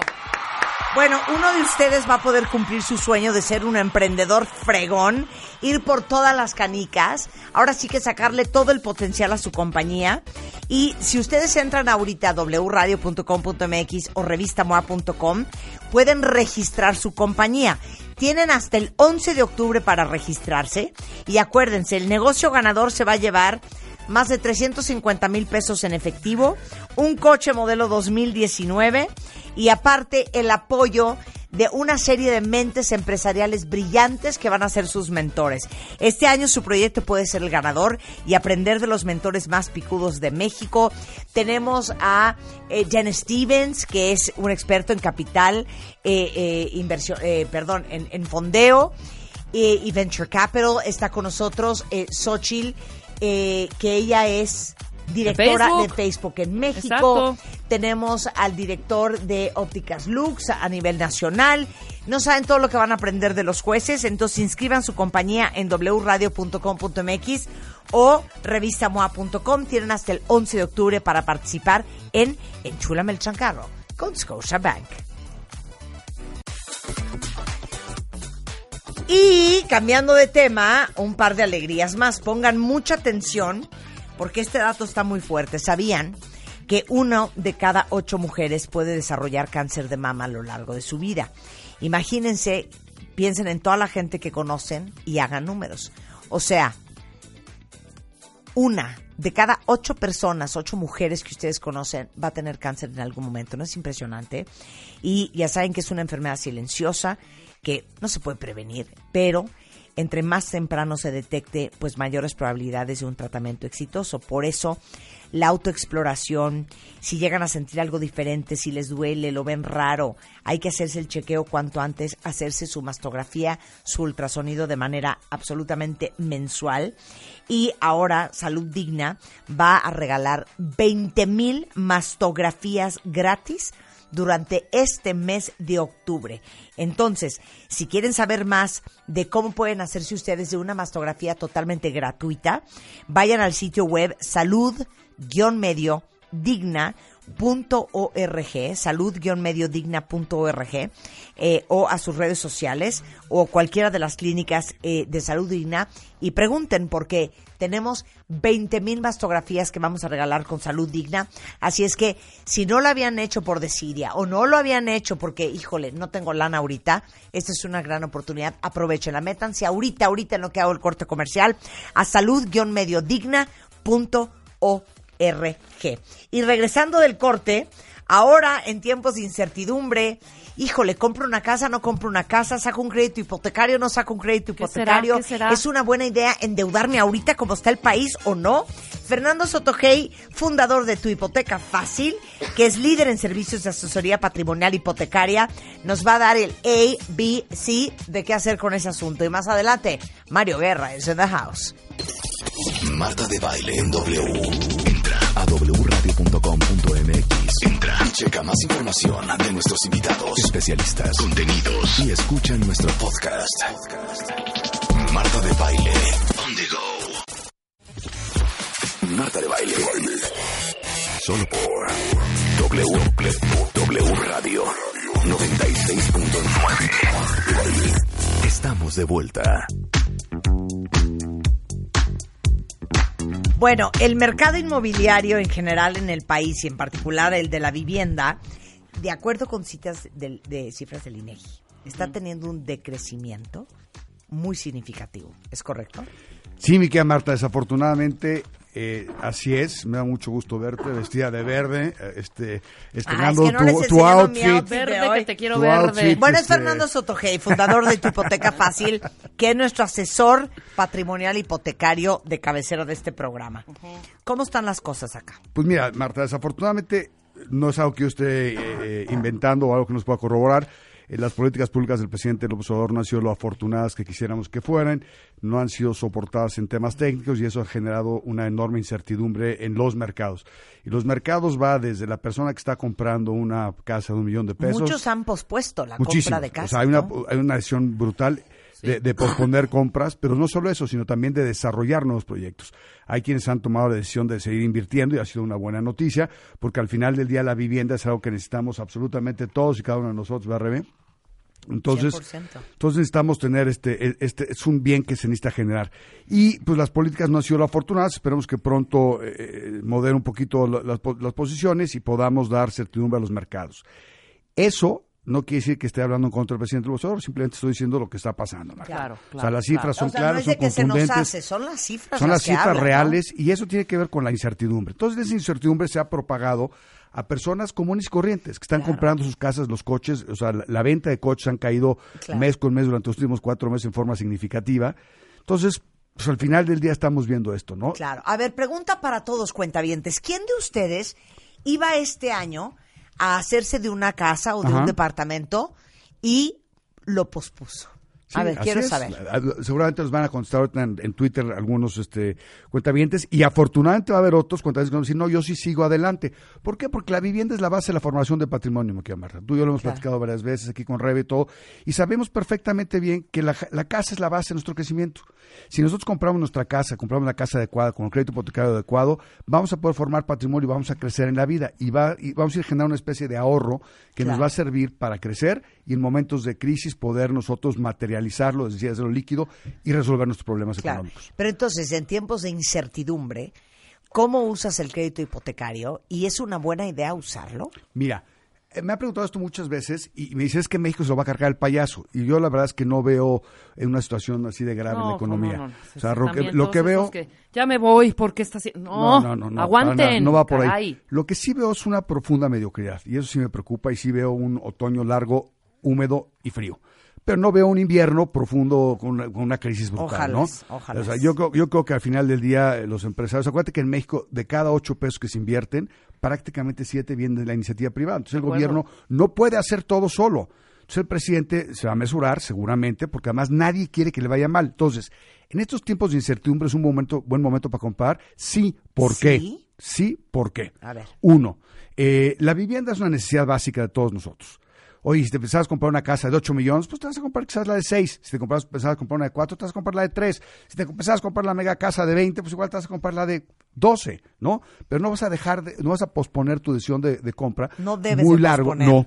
¿Por qué? Porque es un proceso de formación de patrimonio y la vida pasa, Marta. Lo hemos platicado tú y yo cuando compraste tu casa y qué tal te, maravilloso te fue, cuando tomaste la decisión de comprarla, como dijiste, qué miedo, qué nervio. nervio, qué cosa, Qué ¿no? nervio. Y ve, el- ve el tiempo que ha pasado y lo que has logrado y has ido pagando tu, tu casa con toda la tranquilidad y felicidad del mundo. Y te has 100%. hecho un buen patrimonio. Entonces, las personas tenemos que entender eso. O sea, las decisiones políticas, económicas, macroeconómicas nos pueden afectar, sí. La realidad es esta. Hoy los bancos nos prestan pesos, tasa fija, 15 años, lo ideal, procurar no irse a 20. Y entonces tenemos las mensualidades ya fijadas por el resto de la vida del crédito. O sea, aviéntense. Sí, siempre y cuando tengan, que es una cosa que hemos platicado, tengan ahorrado por lo menos el 20% del valor de la casa para cubrir el enganche y parte de los gastos de escrituración. Sí aviéntense si tienes dinero ahorrado. Si no tienes dinero ahorrado, hay que ahorrar, Hay que Marta. aventarse si tienes. Sí. El 20%. por ciento del valor de la casa que quieres comprar, aviéntate. Y tienes Ahorrar. la forma de acreditar los ingresos, ¿no? Claro. Entonces, es importante que lo veamos así. ¿Por qué? Porque es un proceso. Yo siempre he dicho que el patrimonio no es un hecho, no es un evento que se da, ¡pum! No de repente somos ricos, bueno, a menos que seamos políticos, seamos unas ratas inmundas, sí. ¿no? Pero ese no es el caso. La mayoría de las personas vamos formando el patrimonio poco a poco. Es una serie de eventos de ahorro y demás que nos van permitiendo generar este patrimonio, Marta. A ver, pero dame los, los tus top five de cómo comprar tu primera te- casa. te vas a reír porque la primera, Sí. eh, la primera es eso está este, buenísimo. Sí, A aquí, eh, aquí no se salgan de casa sus papás por el amor de Dios. No se salgan de casa sus papás. ¿Qué? Claro, vivan con sus Giovanni, papás. ya la regaste. Sí, Ya la regué. ya la regaste, Giovanni. ya la regaste. Además, viene junto Ahí te con va, ahí va, ahí va, A ver, ¿Por qué no te regaste, sales? ¿Por qué no te sales de casa de tus jefes? ¿Por qué? Porque ahí no te cuesta vivir. Si quieres aportas una lana, los ayudas y todo. Oye, es que es muy incómodo porque no puedo llevar a mi chava, a mi chavo, lo que sea. Bueno, pues te, te organizarás O un sea, eh, más fin de semana. la casa. No, pues es la verdad. puercos. quieren vivir ahí, Ajá. ¿verdad? Claro, Para esa es la verdad. Se está Ajá, atacado aquí, la Giovanni, tele, está atacado cerdo, la risa ¿no? si ¿Cuál lo la- vieran. La parte de la, en el Asco, área de lavado. Asco. Ajá. La Arriba cocina, de la lavadora. cocina, la Qué asco. cocina. Bueno, bueno, no se salgan de casa de sus papás, Ah, ¿por es una qué? estupidez. Porque te vas a costar la renta, el mantenimiento, todo, y ese dinero mejor lo ahorras, te aguantas con casa de tus jefes. Si quieres tener un clinch con tu novia, novio, lo que sea, pues te vas el fin de semana. o- Claro. O, alguna cosa así, y- Hombre. y ese dinero lo ahorras. Un cuartito Hotelitos, aquí hombre. en Tlalpan de a Bueno. 300 pesos. Claro. A ver, te voy a hacer una pregunta, porque Giovanni es el ejemplo de muchos de ustedes millennials. Giovanni, ¿tú te saliste hace cuánto de casa de tus papás? Hace dos meses. Perfecto. ¡No! Dos años atrás, ¿habías empezado a ahorrar? No, de hecho, justo Bueno, le iba a decir, no es iba, que es no iba a la- ahorrar, o la- sea, la- aunque- la- Ah, bueno, no, es que no ibas a ahorrar porque no habías escuchado este consejo. Pero ahora Va- sí. va- vas a entender por qué debes de ahorrar. O sea, es un proceso. Es- Los millennials son mucho más inteligentes que nosotros porque utilizan el dinero de una forma más eficiente. ¿Por qué? Porque se buscan experiencias. Pero al final del día ya están cayendo en cuenta que tienen que comprar casa porque si no, el día de mañana no va a tener un peso a su nombre. Es que deberías de haber ahorrado los últimos tres años, salirte hace dos meses, porque ya te vas a ir a vivir a tu depa. ¿Cómo se llaman tus ¿Qué papás, mi querido? Giovanni? No vas a seguir el 20%. gastando ahorita con tus roomies. ¿Cómo, Exacto. cómo- cómo se llaman tu tus papás? Norma. Norma, Norma, ahí va Giovanni de regreso Ahí va a tu casa. Giovanni de regreso. Pero bueno, no, fuera broma, sí es importante que lo hagan. ¿Por qué? Porque ahorita Giovanni, por ejemplo, está pagando renta, está pagando gastos que antes no pagaba. Entonces ese es dinero que está ingresando Giovanni que no está pudiendo destinar a ahorrar, Claro. a formar un patrimonio o para tener experiencias. ¿vale? Pero a ver, ¿Verdad? para los que siguen viviendo con sus papás, no sean brutos. De verdad no son brutos. Pónganse a ahorrar. De verdad no son brutos. De verdad no Y es muy fácil. Yo te voy a explicar cómo hacer un par de cosas. La primera es, el siguiente punto es, ahorra el 20% de lo que ganas. Por lo menos. El 20% de lo que ganas no existe. Es dinero que entra, se guarda y no Sí. existe. O no sea, si existe, no ganas existe. 30 mil, imagínate que ganas 26. Exacto. Exacto. No, No, 24. 24. imagínate que ganas 24. Pero tal Y con cual. eso vives. Y con eso vives. Exacto. Y con eso vives y conoces tus cosas. ¿Por qué? Porque eso poco a poco se va formando el patrimonio. Y es un dinero que no le prestas a un cuate, que no le prestas a un familiar. Es un dinero que inviertes en el banco, en, en un fondo de inversión, que no se toca. Bueno, es ahí viene, ahí viene, Sotogey, Ajá. ahí viene el aguinaldo. Ahí viene el aguinaldo. ¿qué onda con el Ahí viene el aguinaldo? aguinaldo y los bonos. Escucha, Giovanni. Quienes tengan aguinaldo y o bonos, ahorren el 50% del aguinaldo y o el bono. ¿Por qué? Porque si ahorran ese dinero, es un dinero extra que les está cayendo. Es un dinero que, no- que sí cuentan con él, pero no cuentan con él. Yo, Acuérdense una ha- cosa. yo haría hasta el 100%. ¿Por Bueno. qué no cuentas con él? Ese aguinaldo, Es extra. Es pero extra. tienes lo gastos de fin de año. Por eso en MMK Sí. quieres que te lo retenga. Sí, seguro. ¿Quieres Sí, que estaría bien, ¿eh? Yo, yo- yo Sí. creo que deberíamos de empezar un proceso de ahorro de ese tipo, mi querida Marta, a, todo el equipo. forzoso, se los voy a ahorro retener forzoso. a todos. Sí, a todos directamente. Pero bueno, en el mundo ideal deberías de ahorrar por lo menos el 50%, El 50% de tus tu bonos bono. o tus aguinaldos. Por lo menos, ¿no? Y luego, aprende a gastar en cosas que no necesitas. Ajá, a no Estaba yo gastar, platicando a con no una amiga muy guapa, este, vestida Sí. de verde hace un momento, Sí. que estoy muy orgulloso porque me dijo que, ¿qué? Desde a- el 4 de agosto, se los juro, cuenta bien, no saben qué bien me he portado. Y- y- y- Porque y- me porté muy mal en el verano.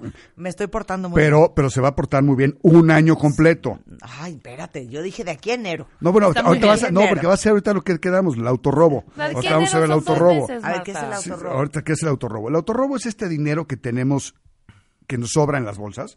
De antes las monedas, los billetes de 20, los billetes de 50, los billetes de 100, de repente los de 500. Compramos un cochinito, literalmente un cochinito que tenga la ranura muy angostita, y ahí echamos ese dinero cada vez que llegamos a la casa. Y una vez al año lo rompemos, y con ese, Marta, te compras tus bolsas, tus cosas y demás. ¿Por qué? Porque es un dinero que no te cuesta, que no te diste cuenta, es dinero que te vas a gastar de todas formas. Y las personas se van a sorprender. Yo te voy a decir una cosa, tú conoces a mis hijos, ¿no? Bueno, mis hijos en un año de yo autorrobarme, este, hacer cosas, y ellos juntar, juntaron cada uno más de mil dólares.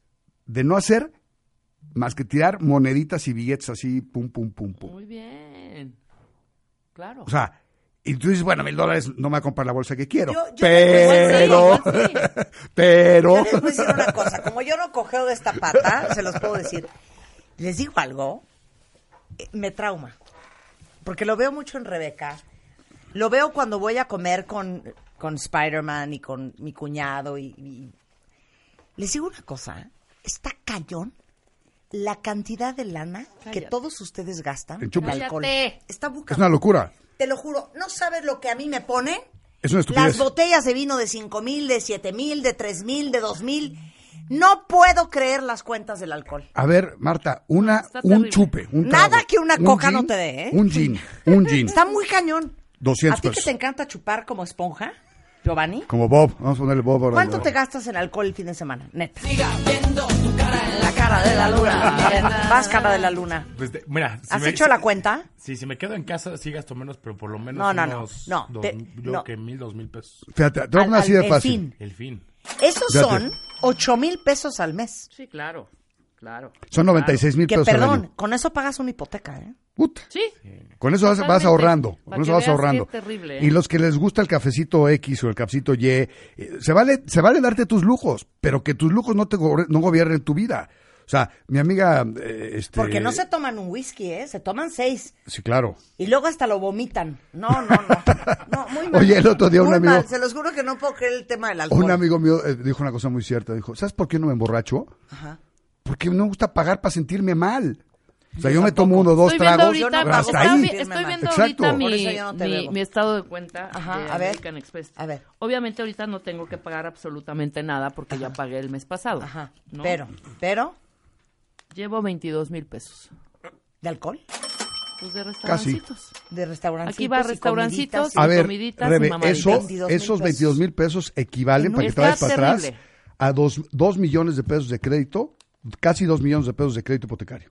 O sea, con esos 22 mil pesos podrías estar pagando una hipoteca de dos millones de pesos. No, no, no, maestra, no, no. Te, no. te doy, te digo, Makes no sense. No Ay, mi seguro de coche, pero bueno, eso ahí no importa. Bueno, pues son... Sí, pero Menos. estoy viendo, o sea, restaurantes, Sonora Grill, Los Uber Eats, Johnny Rockets, Está muy cañón. Está la tragadera, cañón. que aparte te hace gorda, panzona, aguada, y la Nostos. chupadera, No, bueno. yo no doy crédito. Entonces, ¿eh? cuando pones esto, Marta, cuando es un proceso de formación de patrimonio, cuando tú estás viviendo un proceso de formación de patrimonio, tienes que ser sensato, tienes que ser tantito inteligente.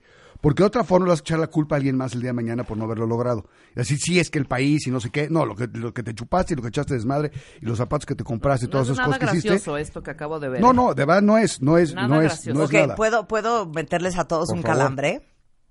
Escucha esto que te voy a decir yo. Hay una edad para hacer las cosas. Que si para esa edad no las has hecho, ya está muy cabrón hacerlas. Ya no las hiciste. la cara de Giovanni. Tú quieres tener 45 años, que es un hombre hecho y derecho, ¿eh? Tu ¿Sigues casa, tu coche, renta? tus finanzas. A los 40 años tú quieres tener Ya está como casa, muy- tu perro, ya tus muy coches, hecho de ti. los hijos, las colegiaturas, la vieja. O sea, quieres estar armado. ¿Qué están haciendo hoy para que eso no te pase en ocho años? No, Nada. ¿Estás haciendo algo neta? Estoy intentando, pero... Pero, Ah, ¿ves? Bueno, pero ya a partir de hoy, ya a partir es que de hoy. Tú también, Rulo, ni te estés riendo, ¿eh? regrésate tú estás igual. papás. Tú estás igual. Ay, sí, ahora vamos a decir que... También paga que- renta. Exacto, también paga renta. Pero a ver, Giovanni, espérame, espérame, espérame. Si ni novia tienes, ¿para qué quieres un lugar para ti? Exacto. Si ni coges. Exacto.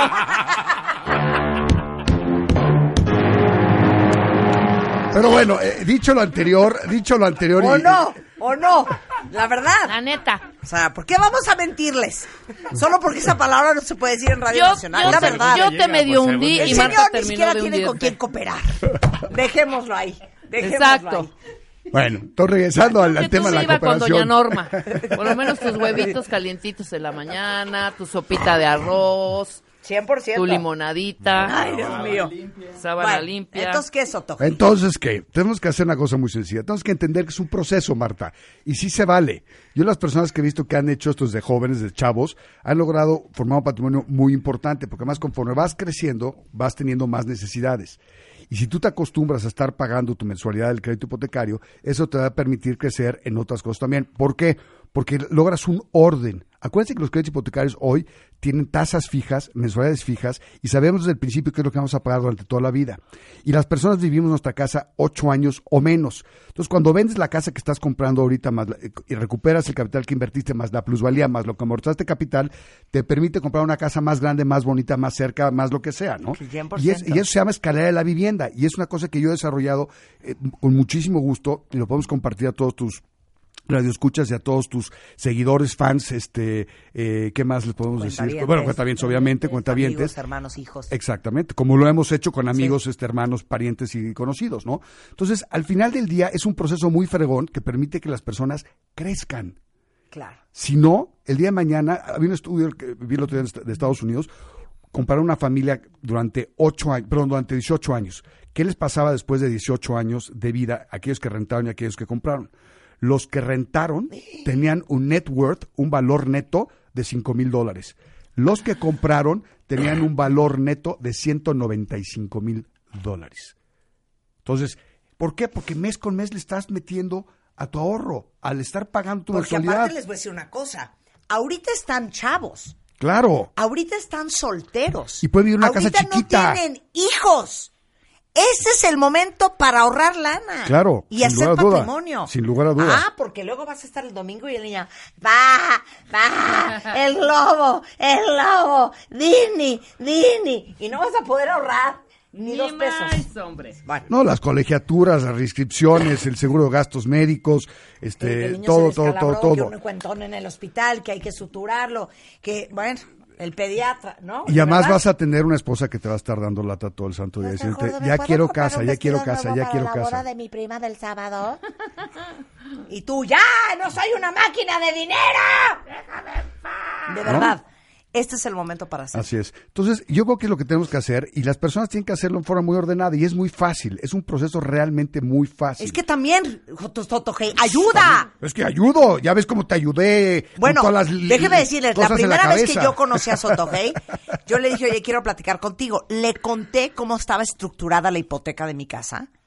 Y me dijo, bueno, tú eres retrasada No, mental. no dije eso porque no, no. Te Pero vieron la cara me de turista. Te, te- te vieron la cara de turista. Me rehizo la hipoteca de mi casa y empecé a pagar como 35% menos de lo que yo pagaba al mes. Y amortizaste. Y amorticé. No, Como no, no. 30% más. Les digo una cosa, necesitan a Sotogey y a todo su equipo en su vida. Ahora, Pero- ¿quién se puede y debe acercar a ti? ¿Quién se puede acercar a mí? Cualquier persona que realmente quiera comprar una casa, que esté pensando en comprar una casa con, con crédito hipotecario, que, que quiera ahorrar los recursos, que quiera ahorrar para poder comprarla. Aquel que nomás está pachangueando, por favor, este mejor este, eh, eh, no, este, pero no en, lo haga. en tu hipoteca fácil ustedes mm, Sí. más bien te dicen qué banco te conviene, Todo. cómo tienes que empezar, por dónde, qué papeles necesitas, cómo Tal le vas cual. a hacer.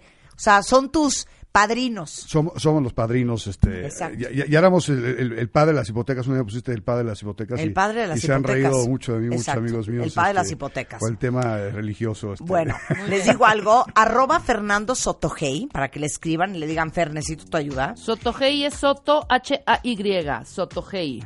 Eh, luego, tuhipotecafacil.com Es o arroba tu hipoteca fácil. Es correcto. Y acuérdense, si quieren tener lo que poca gente tiene, o sea, poca gente de tu edad es dueño ya de un departamento. ¿Cuántos años tienes? 31. No, bueno, no, no, no, este, esta criatura, Ah, güey. este, no, no, ya, ya, ya, ya, Bueno, ya, yo- tienen ya. que estar No te dispuestos sientas a mal, hacer Giovanni, lo, lo, que vas a pocos lograr. de tus amigos que no hacen, te ¿eh? presionen con su mente nadie. Además estás en un buen equipo, entonces si trabajas duro y te va te a ir bien y vas a ganar bien. Entonces, eh, por eso la Tú por lado dime qué hago estar. con tu aguinaldo. El director de Es redes de lo sociales de. Marta de Baile nada más ve qué puestazo, hijo. Exacto. No, en serio, yo. Ahora, otro favor, ahora sí tengo que pedir un favor, Marta. Platícanos de- del cuadro que te, re- que te regalé. Ay, porque no. Diego Madrazo, mi amigo, este, este. No, Diego Madrazo. Ah. Tu perro. No. No saben qué historia más increíble. Las casas, lo que hacen las casas. Antier me manda Fernando Sotogey a mi WhatsApp una foto de, eh, Una, de un- una foto de un amigo que sacó un amigo mío que es artista. exacto, de Gastón mi perro siendo caminado Paseado. por paseado, siendo caminado, siendo paseado por quien lo paseaba todos los días que trabaja en mi casa. Y entonces me dice, "Es tu perro, ¿no?" Y le digo, "Sí." ¿De dónde sacaste esa foto? Qué miedo, de, de pronto, Y entonces ¿no? me y entonces dice- lo que pasa es que eh, fui a casa de mi cuate a cenar. Un día la vi y le dije, oye, ese es el Como perro tenía de esa Marta". foto enmarcada ahí. Enmarcada en su casa. Sí. O sea, literalmente No es la me foto de él. digas. O sea, Sí. era, la tenía en su casa. Sin saber que era tu perro. Y literalmente me costó uno y la mitad del otro convencerlo que me la vendiera porque es la única que le Por eso, quedaba. pero llegaste y viste la foto y le dijiste, Le dije, ese es el perro de Marta. Véndemela para regalársela. ¿y él qué te dijo, Marta, qué? Marta, no se sabía que Marta de baile, obviamente. pues, este, entonces me dijo, bueno, pues ok, te la vendo más barata nomás porque se vas a regalar a Marta. Y ahí está tu perro. Qué fregón O sea, él iba en el coche y vio a Gastón paseando. Es una super foto, la neta. Y entonces ¿eh? dijo, se acercó y le dijo a Toño, oye, ¿puedo tomarte una foto? Y le dijo Toño, sí. Le tomó la foto y ahí la tenían marcada en su casa. En su y hoy casa. Pero él la tenía en su casa puesta. O sea, en su casa puesta. ¿verdad? Entonces, eh, pero, pero es, lo ¿Cómo que pasa es llama? las casas. Diego Madrazo. ¿Sabes qué, Diego? Tú no eres dueño de mi perro y tú no nos mandas.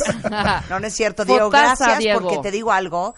La no foto llegó a mí, toma. llegó a mí en un momento muy especial. Sí. ¿no? Sí. Además, qué casual, o sea, porque más te lo había dicho desde hace meses y había pasado con el tiempo y pum, de repente se dio esto. Y, y te sigue en Instagram y además, síguelo en Instagram, tiene unas No, fotos, voy a no tomar la sabes foto qué la voy a subir. maravillas de fotos toma este cuate. Pero bueno, todo ¿Diego esto qué? regresa, Madrazo, Diego Madrazo. Bolívar. Esto regresa, Marta, a la casa. O sea, yo fui a cenar a casa de Diego. Claro. O sea, entonces las ¿Sabes la casas están, todas las cosas circulan a través de las casas. 100%. Las personas, y cuando tú tienes una casa que es tuya, que la haces tuya, tiene muchas otras cosas, muchos otros factores muy importantes. ¿Por qué? Porque ahí tenemos nuestra familia, ahí tenemos nuestras cosas, ahí tenemos nuestros sueños, ahí vivimos. Voy a subastar Claro, esa foto. 100%. Les digo una cosa. Mira, Viridiana dice, ¿para construir qué opción de financiamiento hay? Hay Para eso le sirve sí. Fernando. También hay A créditos ver, para construcción, escríbele remodelación y Viridiana, demás. arroba eh, tu hipoteca fácil o arroba Fernando Sotogey. ¿va? Sí, perfecto. Gracias, Fer. No, pues, Un Marta, placer tenerte gracias. acá. Siempre, Oigan, siempre. Mario Guerres en the house, regresando del corte. Hay gente, miren, hablando de esto de la hipoteca, que es una desidia, Sí, que es una falta de tomar decisiones, sí, que les da pavor, miedo, angustia, inseguridad, tomar decisiones, sí, que hay una fobia sí. que se llama decisofobia. No, la acabo de inventar. Sí se llama así, decidofobia. Eh, sí existe, Mario, la acabas de inventar. Ah, no, sí es una fobia real, decidofobia. Es que hay fobias una enorme cantidad de cosas, Marta. Claro, pero la fobia de tomar decisiones, la fobia de ya, voy a empezar a ahorrar y así me no coma el año que entra me voy a comprar una casa. Sí. Eso es una decisión. De eso vamos a hablar, de la decidofobia con Mario Guerra, al regresar en W Radio. Primer lugar, primer lugar, primer lugar. En México, séptimo lugar, séptimo lugar. A nivel mundial, séptimo lugar a nivel mundial. Marta de baile en Spotify. Spotify, el podcast. El podcast más escuchado en México y en el mundo.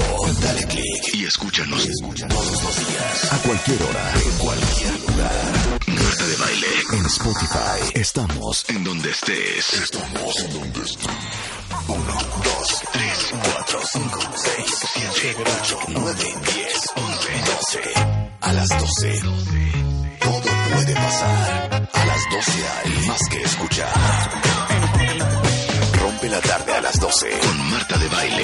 Solo por W Radio 96.9.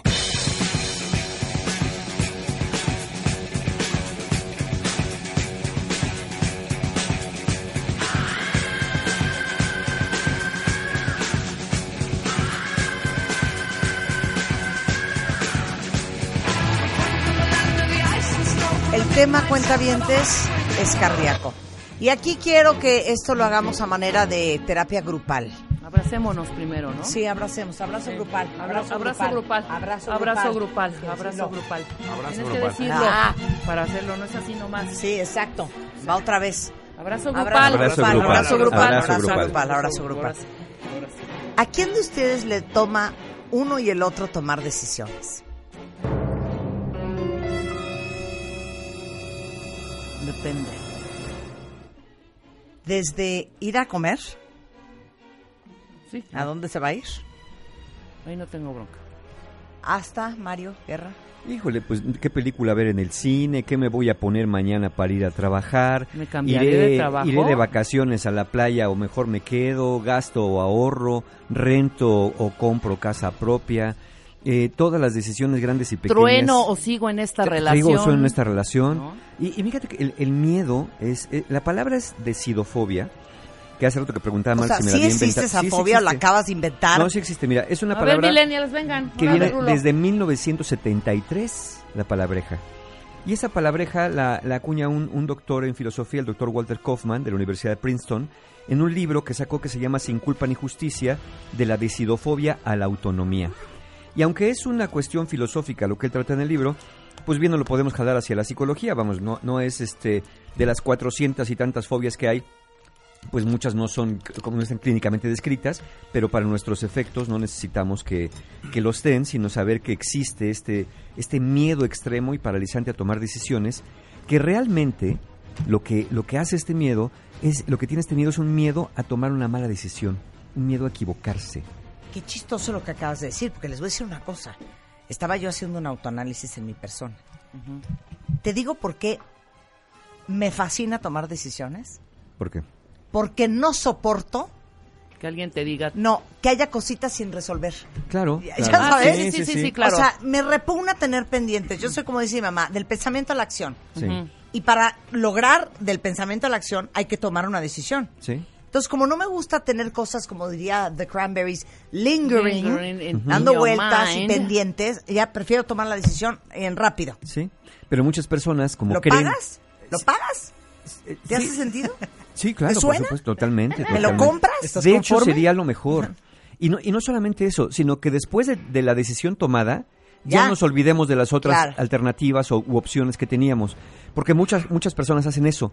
Toman la decisión, no, pero es que ya me equivoqué, lo otro era mejor, ya ves, hubiera elegido el verde en lugar del rojo, mejor hubiera rentado en lugar de comprar, ya me metí en una broncota, porque empiezan a, a mirar de nuevo otra vez las opciones sobre aquello que ya no decidieron y lo que ya no decidi- ya lo, lo que no decidimos, ya no hay manera de saber si era mejor o peor que lo, que lo decidido. No, No, y a aparte- veces, a veces sí me ha pasado que veo y digo, ah, qué Ah, estúpida chins, que soy. Bueno, pero pero, pues- ya, pero y no, dije, claro, ¿no? Pero, Pero no te cuesta punto. un rollo. A mí me choca también que de pronto tomo la decisión. Voy a poner un ejemplo muy, muy, muy, muy básico, que es veo unos zapatos y si viene mi mamá o mi hermana conmigo, me dicen, espérate, todavía no, vamos a dar otra Ay, vuelta. no, no, Digo, no, espérate, no, no, no, no, no, Sí. me vale, No, los compro. Ok, haz lo que quieras. Sí. Eh, frase segunda, ¿no? Sí. Compro los zapatos, me vale, 40 pesos más, no importa. Damos vuelta, yo me voy para hacia un lado a ver otras cosas y de pronto en algún punto nos reunimos y me enseña mi hermana, mira, y yo qué, igual que tus zapatos, nada más que a mí me costaron 20 pesos menos, ¿sabes? Pero en un momento Claro. sí dices, esta decisión es una renuncia a esa a esas a ese sale pues o a, a eso renuncié tomé la decisión porque renuncié a una barata ¿sí me explico? Pero Ajá. cuántas veces en el mismo ejemplo Ok, ves esos pido una zapatos? disculpa Perdón. por el ejemplo de Rebeca. No, es que No, miren, lo que quise decir es que cada, bueno. cada decisión Porque cada mira, decisión cosa, decisión de cállense. decirlo. No me gustaría ser tú. cada decisión a mí- cállate claro que te encantaría a ¿Sí mí estaban padres los zapatos? cada decisión Mario me implica una Debe renuncia ser muy difícil. Sí, Rebeca. pues así son. Para cada pero sí yo hay un pero no. yo no me ando lamentando por lo la que renuncié Rebeca, Sí. Mira, en tu ejemplo de los zapatos es muy bueno, te voy a decir por qué. Ah, Espérame, no, ah. ¡Qué asco! ¿Cuántas veces poco, ves algo que te gusta y por pensar que lo vas a encontrar más barato en la cuadra siguiente, no lo encuentras y luego regresas y en aquella y- y ya lo que lo que habías visto originalmente ya no está. Es decir, ya alguien lo compró.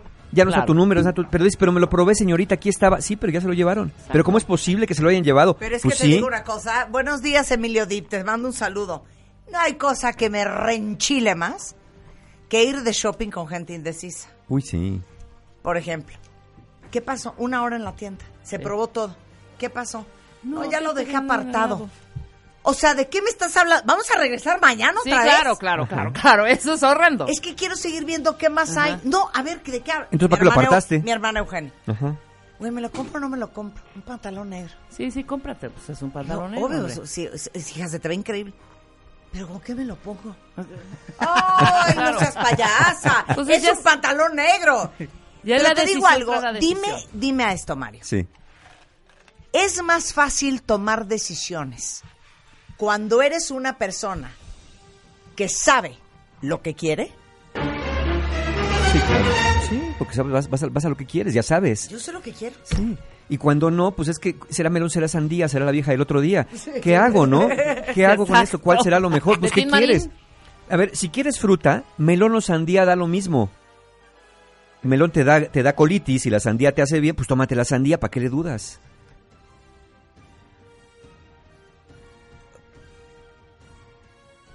¿Qué? qué? ¿Nos están oyendo? ¿Me oyen? ¿Me escuchan? ¿Qué pasó? Ahí estamos. ¡Oh! Ya estamos, no espanten, Ok. ¿eh? Ya. Sentí como que de pronto... Ah, Pues no sé, creo que se metió un extraterrestre a esta cabina. Sí, Oye, me oigo extraño. triple. Cállense. No, no sean payasas. No sean payasas. ¿Pero por qué se oye eso? No sé, cállense. Willy, ya. Ok. ¿Nos escuchamos? Entonces, ya. Entonces bien. decías, Mario. Sí. Ok, decías. que cuesta mucho trabajo y que a veces cuando estamos seguros y convencidos de lo que queremos, pues es menos complicado. Sin embargo, la decidofobia tiene que ver no tanto con la seguridad que sobre lo que queremos, porque a veces sabemos lo que queremos, pero pensamos, ¿y si lo que quiero no está bien?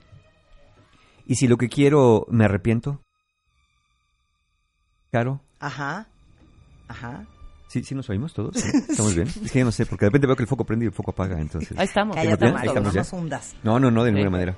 Bueno, entonces esa es. Ahora, ahí les va. ¿Por qué no? ¿Por qué no, antes de seguir hablando de la decidofobia, por qué no hablamos y hacemos un pequeño test informal Va, venga. para que todos evalúen si tienen decidofobia? Me encanta la Ok, idea. examen sorpresa, examen sorpresa, examen sorpresa. Examen. Sorpresa. Examen. Sorpresa. Examen. Sorpresa. Examen. Sorpresa. Examen sorpresa con Marta de baile. Ok, ¿de qué es el examen? Eh, justamente es un test informal para evaluar si tienen decidofobia. Porque fíjate, el que tenga decidofobia ni siquiera se puede decidir si la tiene o no. Están, ¿tendré? ¿No tendré? ¿Tendré? ¿No tendré? Vamos a hacer un test. Vamos a hacer un test. Miren, son- unas plumas, por Son favor. 12 preguntas en las cuales, mis queridos cuentavientes, van a ustedes a responder sí o no a estas preguntas, dando en decisiones importantes que quieran, vayan o hayan, pues, salvo que la misma pregunta les indique lo contrario. Entonces, eh, si, si la respuesta a la pregunta para ustedes es depende o a veces, Ajá. quiere decir que sí. Páseme una pluma. Porque para que sea no, pues es no nunca jamás en la vida, ni de chiste, ni en sueños. O sea, si es, híjole, en veces sí, en veces no. Ves que mira que de repente me pasa, hace mucho. No, ese sí. Entonces, aquí, aquí sí nos vamos a poner muy binarios, donde.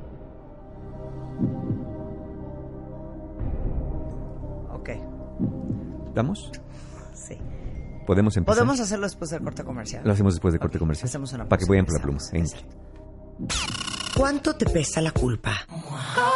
Este mes, en Revista MOA, que la de mamá, que la de hija, que por el éxito, que por el fracaso, todo nos da culpas. Así es que libérate de una vez por todas. Además, siempre te fijas en el que no está disponible, estás evadiendo. Y no huyas de tus pensamientos negativos. Te decimos cómo aprovecharlos. MOA Octubre, una edición para ser más libres, ligeros y felices. Una revista de Marta de baile. Estamos de vuelta. 12.31 de la tarde en W Radio. Estamos de regreso en un examen que nos va a hacer Mario Guerra Bien. para saber quién de ustedes es indeciso. 12 preguntas. Las opciones son sí o no. Y no hay en veces. Si es en veces, es sí. Ok. ¿Ok? Si es en veces, sí en veces, es sí. no, es, es sí. Es sí. Ok, ¿Sale? va. Órale, ahí les va. Ahí les va.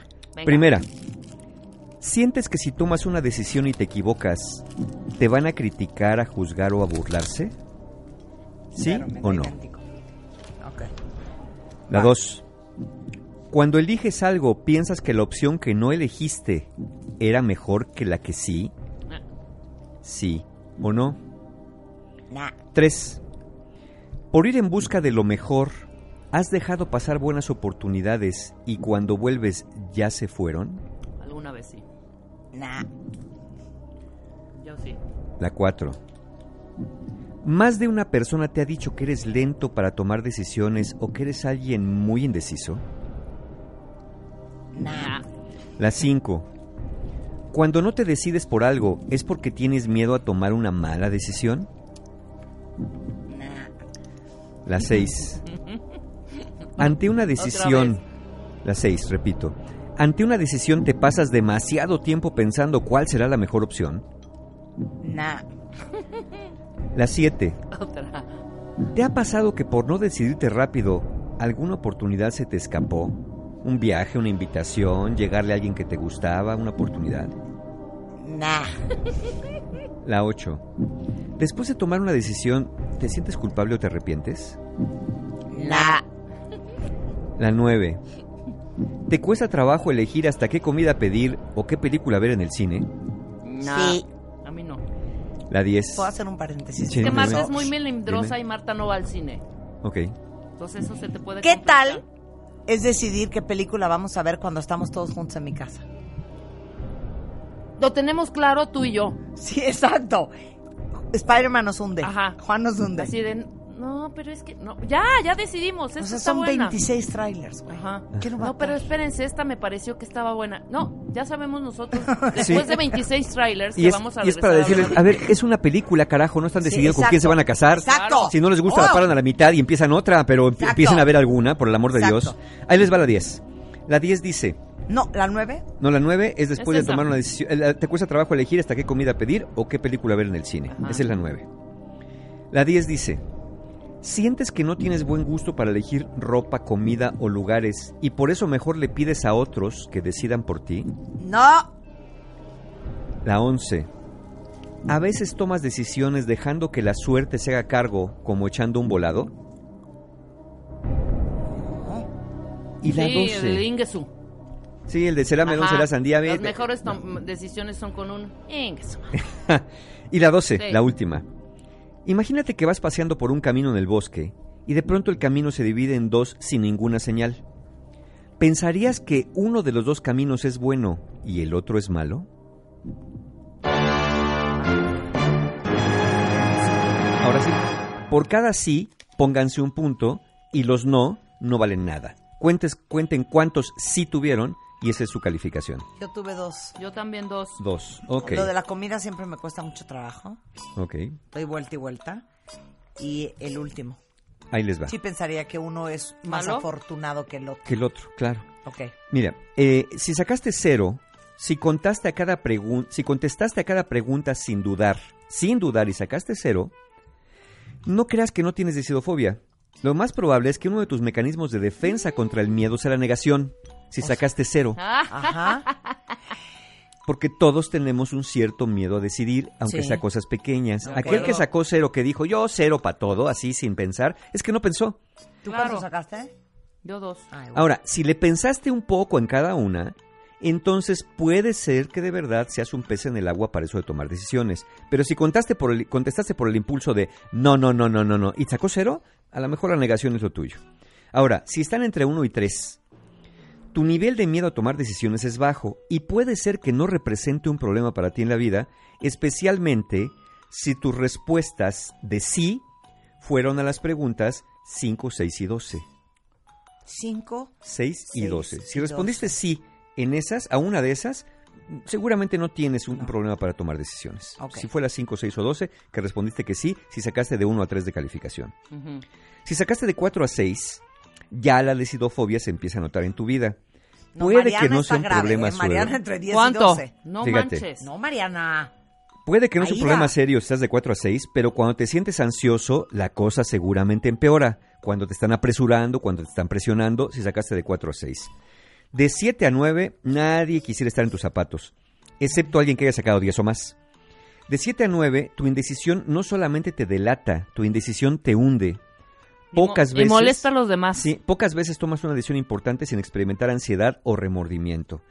Y por último, si tu calificación está entre 10 y 12, estás grave. Seguro ya te retrasaste hasta en responder el test porque no sabías qué decidir. Tus amigos y familia, como dice Rebeca, ya te ponen las cruces Es cada vez que salen a algún lado porque para ti las decisiones son un sufrimiento y se te nota por la serie de malas decisiones que seguramente vas tomando por la vida producto de tu ansiedad.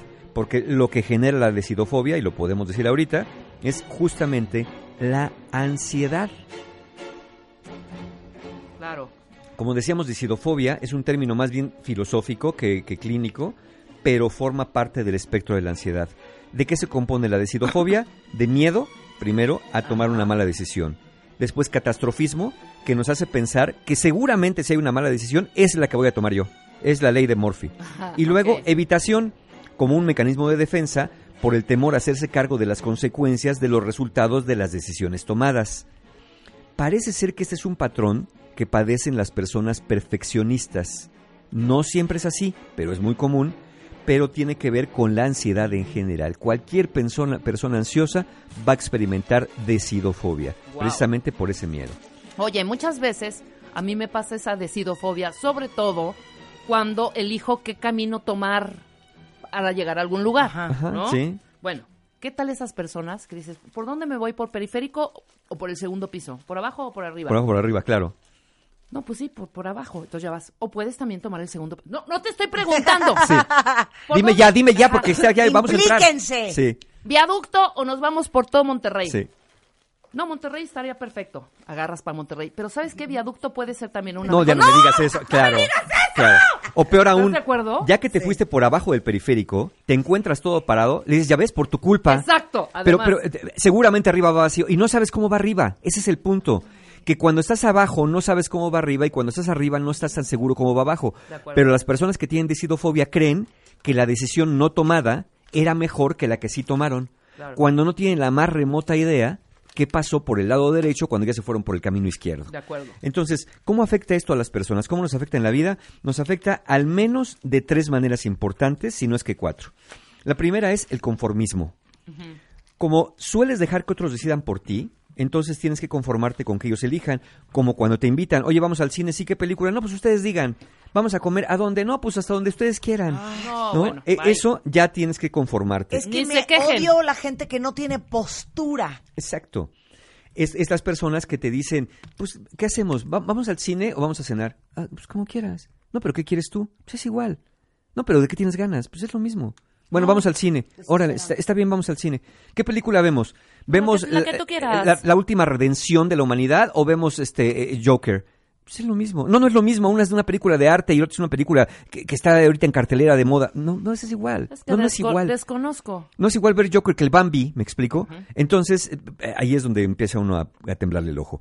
No te pones exigente ni dejas oír tu voz, porque eso implica que tienes que opinar y expresar lo que piensas si quieres. Y como tienes mucho miedo a la crítica, al juicio o a la burla, entonces te obligas a quedarte callado cuando se dispara la ansiedad. Tu vida, si eres una persona con alta decidofobia, es decir, sacaste entre 10 y 12, muy probablemente es muy rutinaria, predecible y hasta cierto punto Aburrida. de conductas un tanto obsesivas, porque te da miedo salirte de tus rutinas. Claro. A ver. Sí. ¿cómo- cómo?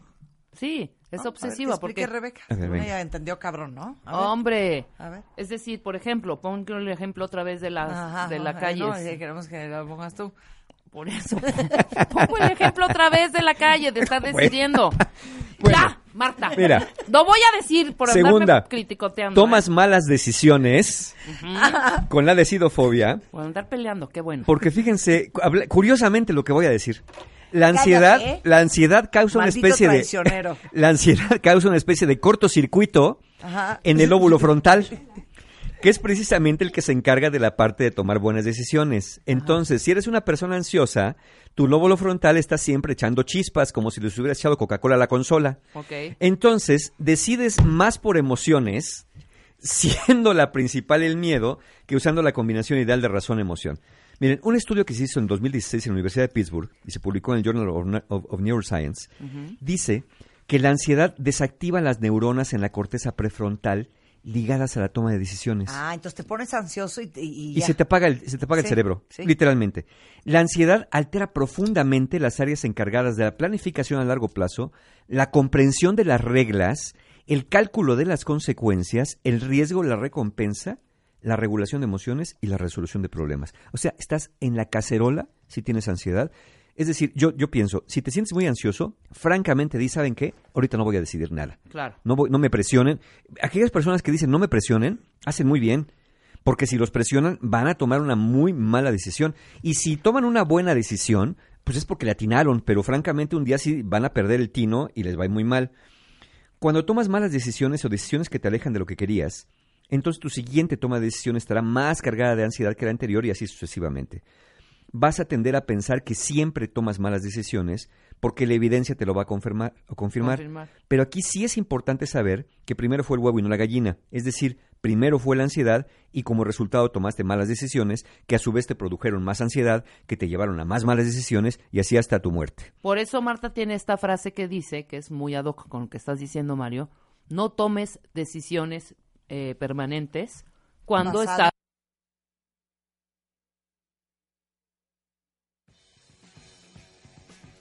Que no tomes emoción, Decisiones decisiones, permanentes. permanentes basado en emociones temporales. En emociones temporales. Sí. Otra cosa que afecta a la decidofobia es la evitación y la procrastinación. Uh, Te privas de situaciones donde hay que decidir y prefieres actuar a la segura, solo frecuentando lugares o personas que no te hacen sentir presionado. Como esto es un mecanismo de defensa inmaduro, efectivamente te mantiene tranquilo mientras estés en la situación elegida, pero cada vez te vas a sentir más ansioso en situaciones que escapen de tu control o que sean decisiones inesperadas. Perfecto. Sueles procrastinar la toma de decisiones con los resultados que eso te puede traer en tu vida laboral, social, financiera y hasta en la salud. Lo decíamos en el segmento anterior cuando hablábamos de, de las hipotecas, de qué hago. Exacto, pospones decisiones financieras. Híjole, me compro un seguro de vida, pero es que estar pagando tanto tiempo. Y si me compro un seguro médico, no, pero entonces gastar y a lo mejor ni me enfermo. Y si no me enfermo, pero si me enfermo y lo necesito y luego no tengo con qué. Oye, y si hipoteco y luego no pagar, puedo pagar la hipoteca, pero eso de estar pagando renta tampoco está padre. Ay, pero qué horror. y si me animo, en- exacto, es horrible. Entonces, el, procrastinador no suele ser flojo. El procrastinador es una persona muy ansiosa y deja de actuar con la esperanza de que el dilema desaparezca y no tenga que decidir. Pero eso sucede menos veces que las que sí. Entonces, yo creo que francamente, eh, lo, que, lo que sucede con esto es que la ansiedad es el tema a, a tratar. Y luego interfiere con tu vida personal y social. Con todo lo anterior a cuestas, con todo Porque. Porque eres desquiciante. desquiciante, con el conformismo, con las malas decisiones que tomas, con la evitación y con la procrastinación, todo eso va a interferir con tu vida personal y social. Es- no sería poco probable que ya muchos pienses que eres una persona rara, maniática o de menos muy indecisa. Pero nadie sabe que detrás de esa actitud está una gran ansiedad que te hace ver los peores escenarios y creer que no serás capaz de afrontar las consecuencias de lo que decidas. ¿Qué podemos hacer? ¿Qué vamos a hacer? ¿Qué vamos a hacer? Porque, a ver, perdón, Mario, Sí, es que sí. yo estoy harta, harta de que tú Hmm. me, me tomas por hecho. No, ¿Me ¿cómo? tomas qué? Me tomas por hecho, no se dice así, ¿verdad? For granted. Take- take for granted, ¿no? Sí, sí, me das, me For das por hecho. No, de ninguna manera. Granted. Me No. tomas, ¿cómo se dice? No, o sea, es... Me das por sentado. Me das por sentado. Exacto, exacto, me das por sentado. Sí, no, de ninguna ¿De manera. dónde vendrá esa frase? No sé. Es que yo sí creo que tiene que ver con que hay gente que tiene más claro, hay gente que es más asertiva y por ende sabe mucho más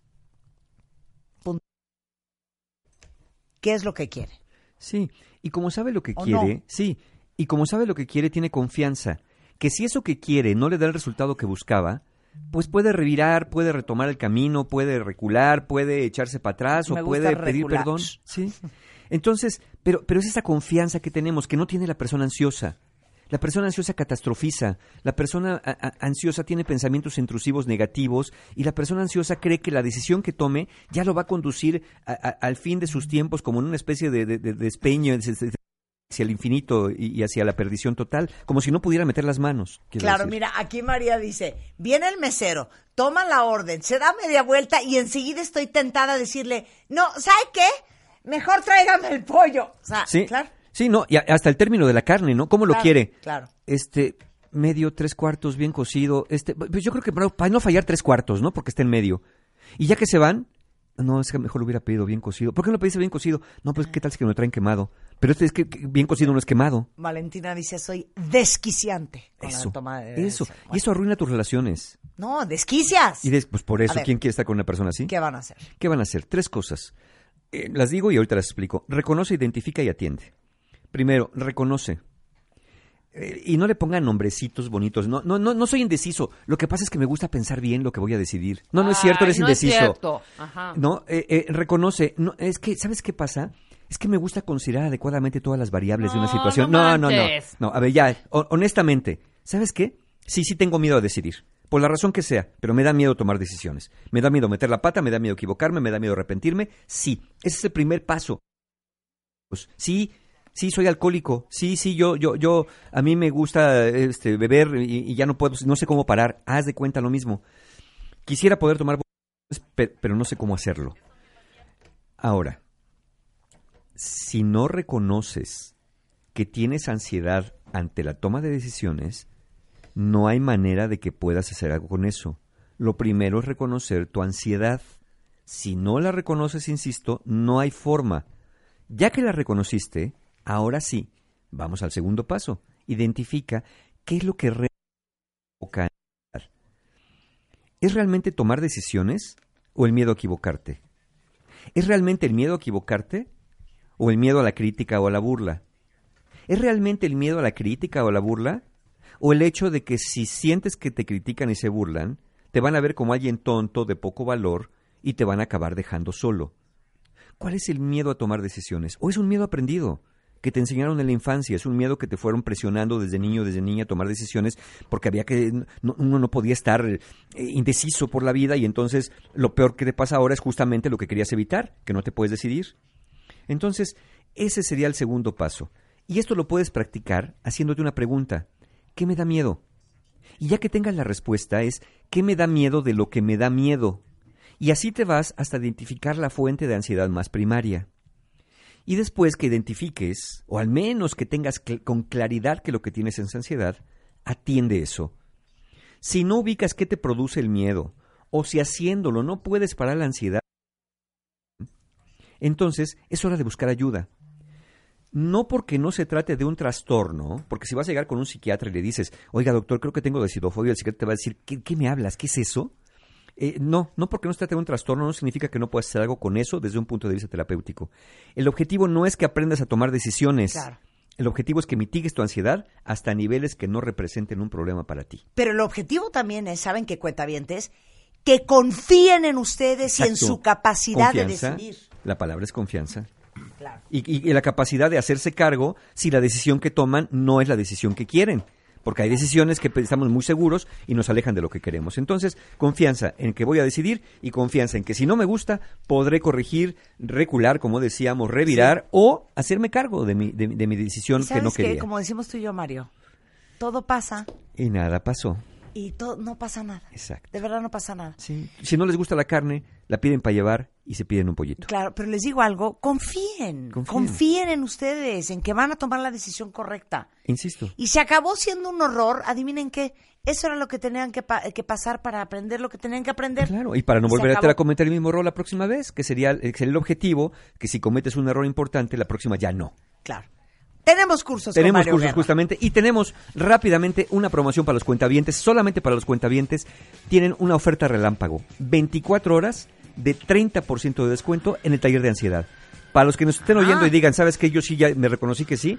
Tienen 30% de este taller el 12 de octubre, solamente 24 horas a partir de que termine el programa, 24 horas, 30% del taller Libera tu mente, un taller para manejar estrés y ansiedad. Y también para el 13 de octubre, Los hombres de tu vida, 30% de descuento por 24 horas, que es un taller exclusivamente para mujeres, para que aprendan a relacionarse de una manera distinta con lo masculino. Ni se anden peleando, ni se anden sometiendo a lo masculino. Que Buenísimo. sea una relación mucho más equitativa. Ansiedad o relación con los hombres, 30% por 24 horas a partir de que el programa termine. Y tenemos otros talleres también, por supuesto, que no tienen ese 30%, pero tienen muy buenos precios, que es Conciencia para Amar, un taller para personas solteras, 20 de octubre. Taller de pérdidas, 27 de octubre, que es un taller para pérdidas por muerte. Y toda la información la van a encontrar en la página de mis amigos encuentrohumano.com. Aprovechen porque en cuanto yo diga adiós, 30% empieza por 24 horas nada más. Muy bien. Te queremos, Mario, te queremos. queremos, Muchas gracias, Mario, te yo también. queremos. Oigan, cuenta bien, ya nos vamos, pero estamos de regreso mañana en punto de las 10 de la mañana. Pásenla muy bien. Adiós. Ahí viene Carlos Loretz y el duende. Así las cosas, todo lo que ha pasado en México y en el mundo esta tarde. En W Radio. Súbele, Willy.